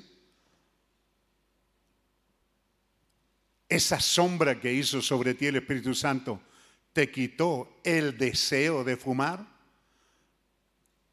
de beber alcohol, de ser un sucio pecador, mentiroso, jugador, amante de las cosas del mundo. ¿Te las quitó? Oh, sí. ¿Y tu mal vestir también? ¿Tu mala presentación te la quitó? No, entonces me da la impresión que hay un error en el nuevo nacimiento. Qué bueno, ¿verdad? Por el camino que Él nos consagra nuevo y vivo, por el velo, esto es, por su sangre. Oh, hermano, y hay otro tema, pero ya no ya. Y teniendo un gran sacerdote sobre la casa de Dios. ¿Se acuerda que vimos en días pasados? Cuando Jesús murió, su espíritu, ¿a dónde se fue? ¿Se acuerdan? ¿Se acuerdan para dónde fue el espíritu? ¿Qué dijo en la cruz? Padre, en ti encomiendo mi espíritu. Su alma, ¿a dónde fue? Descendió al infierno a quitarle las llaves del infierno y de la muerte al diablo. ¿Y su cuerpo dónde estaba? En la tumba. Y hoy día, hermano, ¿dónde está su espíritu? Aquí está. Parte de su espíritu. ¿Alguien allá puede levantar la mano? ¿Dónde está el espíritu del Cristo vivo? Aquí. ¿Dónde está el cuerpo de Jesucristo? A la diestra del Padre. ¿Qué está haciendo cada vez que usted peca? Él dice, Padre, perdónalo por eso. Perdónalo por eso. Perdona, yo pagué el precio, Padre. Ah, por ese también lo pagué. Aleluya, aleluya. Por eso el profeta dice, ve el pueblo, la ignorancia en el pueblo. Primero, el venir a juguetear a la iglesia, no prestar atención, el quedarse dormido, el vivir en sus cavilaciones, el venir mientras usted hoy está teniendo su propio mensaje aquí, entonces eso lo hace ser un fracasado y llegar a ser un cobarde. ¿Mm? Por eso le dijimos a los jóvenes, queremos tener una vigilia de armas con los jóvenes. Y entonces alguien se acordó que años atrás con la juventud pasada tuvimos una quemazón. ¿Alguien se acuerda? ¿Cierto? Donde le hicimos quemar esas cosas. Pero ahora el celular vale muy caro. Alguien dijo quemarlo. Entonces le dije ayer al almuerzo así jugueteando, ¿verdad? ¿Qué era lo que íbamos a comprar? ¿De qué estábamos hablando?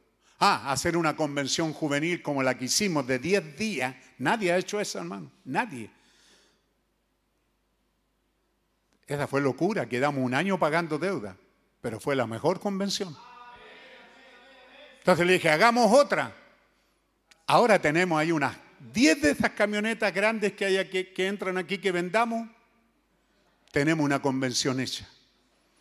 Y uno que está ahí con ese deseo de tenerla o la tiene, no lo sé, Dijo, sí, pero también pudiera hacer con los celulares de los jóvenes, pastor. Tienen celulares caros. ¿Ve cómo se la sacan? ¿Ve que fácil decir, no con mi camioneta, sino con la camioneta del otro? ¿Ah? Pero hermano, tiene que usted andar en esas camionetas, en esos tremendos autos, y si no siente vergüenza, yo creo que hay algo falta. Y aquí ustedes también allá que nos sintonizan. Ese no es cristianismo, hermano.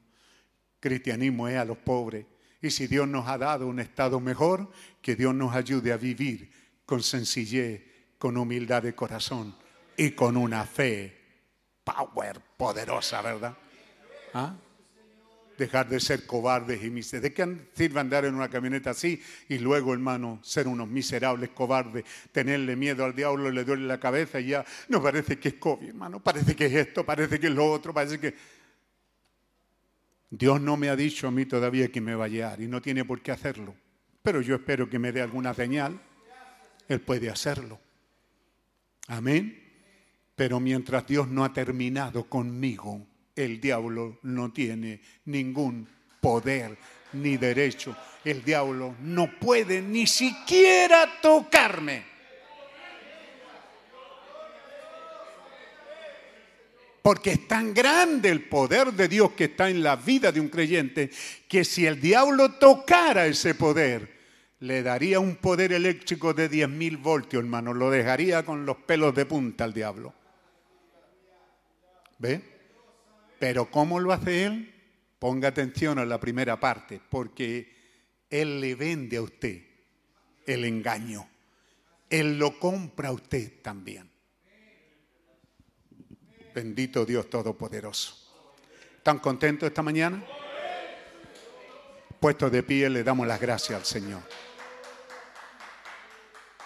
Gracias, Señor. El acercamiento a Cristo en el Antiguo Testamento era por medio de un animal sangriento, pero el acercamiento a Dios es por medio de la sangre de Jesucristo, que nos hizo perfecto para siempre. Y entonces teniendo libertad para entrar en el santuario por la sangre de Jesucristo y teniendo este gran sacerdote allí a la diestra de Dios, Padre Santo, aquí venimos con corazón verdadero y venimos a ti, puede decirlo allá en la audiencia, en la iglesia, en su casa, y venimos acercándonos, Señor, en plena certidumbre de fe, habiendo purificado los corazones de mala conciencia y habiendo lavado los cuerpos con agua limpia. Y aquí estamos, Señor, pidiéndote que nos dé gracia y fuerza para mantener firme la profesión de nuestra fe, para caminar sin fluctuar, sabiendo que fiel es el que prometió. Danos gracia, oh Dios, para amarnos los unos a los otros, para provocarnos al amor, para decirnos que nos amamos. Sí, Señor, danos de esa gracia y fuerza, no dejando nuestra congregación, como algunos tienen por costumbre, más bien exhortándonos y tanto más cuando que ese tiempo se acerca. Danos, Señor, esa valentía para saber que pertenecemos a una congregación, a un cuerpo donde es nuestro deber trabajar allí. Es posible que no hayan reuniones, pero la iglesia necesita mantención, que tus hijos puedan correr para anotarse, para venir en la semana, para hacer aseo, para mantener el cuidado, para mantener, oh Dios, de que esto, la selva, no se comerá este lugar, sino que tu presencia estará aquí y hay hermanos que no dejan su congregación, sino que la aman. Coloca ese amor en nuestros corazones. Gracias por esta palabra, Señor. Tú nos dices, esta es la plaga más grande que hay en la iglesia cristiana hoy día, es el temor a entrar al lugar santísimo. Quita ese temor, oh Dios. Vence esa plaga. Lávanos de esa plaga pecaminosa, corrupta. Y haznos, Señor, que no solamente podamos vencer esta plaga que tiene al gobierno y a la gente de cabeza y también a nosotros, con que se abre, se cierra, podemos reunirnos, no podemos reunirnos, que esta plaga vuelve a atacar, que es más difícil. Tantas cosas, Señor. ¿Y cuánta gente tiene miedo de eso? Pero la plaga más grande es cuando hay un pueblo cobarde, miedoso. Señor, quita todo lo malo de nosotros. Danos gracia para acercarnos, oh Dios, a tu presencia. Gracias, Padre Santo. Gracias, Señor amado. Bendito sea tu nombre. Henos aquí sobre tu altar, oh Dios, con lo que somos. Así nos presentamos delante de ti sobre tu altar, tal como somos, Señor. Así nos acercamos a ti con acciones de gracia, con gratitud. Señor, no venimos vacíos, venimos llenos de gozo, cada uno en sus casas, regocijándonos y gozándonos, Señor. Gracias te damos. También tenemos peticiones y seres amados que pasan por problemas. También en medio de tu pueblo hay síntomas de ataques del diablo y amenaza. Pero mira sus amenazas, Señor, y extiende tu mano sobre cada hijo tuyo, sobre cada casa de tus hijos, de tu pueblo, y que prodigios, milagros del Dios viviente sean hechos en nuestro medio, porque tú eres el mismo de ayer, de hoy y por los siglos. Echa fuera y echamos fuera todo demonio atormentador, toda amenaza de plaga, de COVID, de resfrío, de enfermedad, de, a la tiroide, a lo que sea, a los nervios, echamos fuera todos esos demonios y también estos demonios de cobardía, estos demonios. Y haznos vivir, oh Dios, como verdaderos creyentes. Que así sea, Padre Santo. Que así sea, Señor. Gracias te damos. Así nos reportamos a ti. Recibimos tu bendición. Levantamos nuestras manos y en nuestras casas recibimos la porción de tu herencia para esta hora. Gracias Señor, gracias. Ciertamente el bien y la misericordia de mi Dios me seguirán todos los días de mi vida y yo también en la casa de mi Dios moraré por largos días. Gracias Señor, gracias Padre Celestial. Santo, santo, mientras la música suena, santo, santo, santo. Dios le bendiga, hermano. Estamos despedidos. Un saludo a todos los hermanos que nos sintonizan, a todos los hermanos. Aquí dice Flor Rubio, Guatemala, María Mora, Varina, Venezuela, eh, Verónica Bautista, Lima, Perú, María Claudia Aguilar, Colombia, Cristina Molina, Argentina, Mario César, Nogales, Sonora, México, Marco David, Pato Branco, Brasil. Dios bendiga esos saludos al siervo de Dios y a la congregación, a toda esa área. Patricio Zambrano, Barén, Ecuador. Dios le bendiga, amado hermano, siervo del Señor. José Luis Ros Esquivel, Sabina Hidalgo, Nueva León, México. Fidencio Alejandro, Lima, Perú. Cecilio Olazar, Areguá, Paraguay. Un saludo a todos, hermano. Dios les bendiga porque haremos una desconexión con nuestros hermanos. Batimos un récord de 427 conexiones hoy día en la mañana, fuera de los que no se anotan. Facebook, Livitren, YouTube, Zoom. Dios bendiga toda esta tremenda asistencia y Dios bendiga a los que en la semana seguirán oyendo esta palabra. Dios les bendiga, aliméntese de ella, crezca en ella y sea un soldado valiente para enfrentar el reto de esta hora y que Dios le dé fuerza para vencer y caminar en medio de esta plaga de incredulidad, en medio de esta plata de, en esta plaga de apatía, en esta plaga de ¿qué dijimos? sofismo y cuantas otras cosas y también en medio de la plaga que Dios nos había dicho aquí de miedo, de cobardía, de temor. Dios nos haga vencedor de toda esa plaga. Camine en fe, hermano. Ábrase camino. Todo diablo, dígale, apártate, diablo, apártate. Da paso a la libertad. Dile, paso a la libertad. He aquí voy con el cetro del rey. Paso a la libertad. Dios les bendiga, Dios les guarde, hermano. Amén, amén. como un ave que vuela, que antes estaba en prisión, como un ciego que al caminar nueva luz le alumbró, como aquel vagabundo. La iglesia sabe que nos veremos, ¿verdad? La congregación en sus casas. Sigan conectados porque tendremos una asamblea por Zoom. Dios les bendiga. Nos vemos en cinco minutos más, diez minutos más. Adore a Dios, alabe, dele las gracias, sea agradecido, tome fuerza, tome ánimo y camine con fe.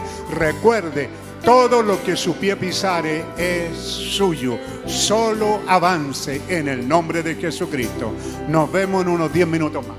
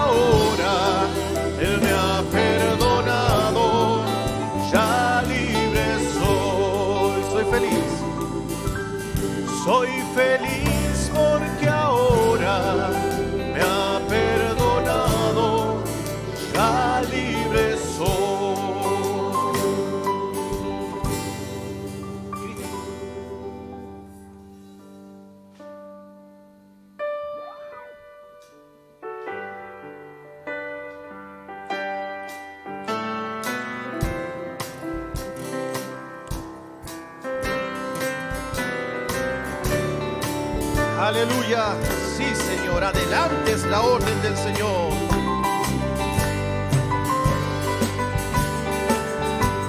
Gloria a Dios. Santo es tu nombre.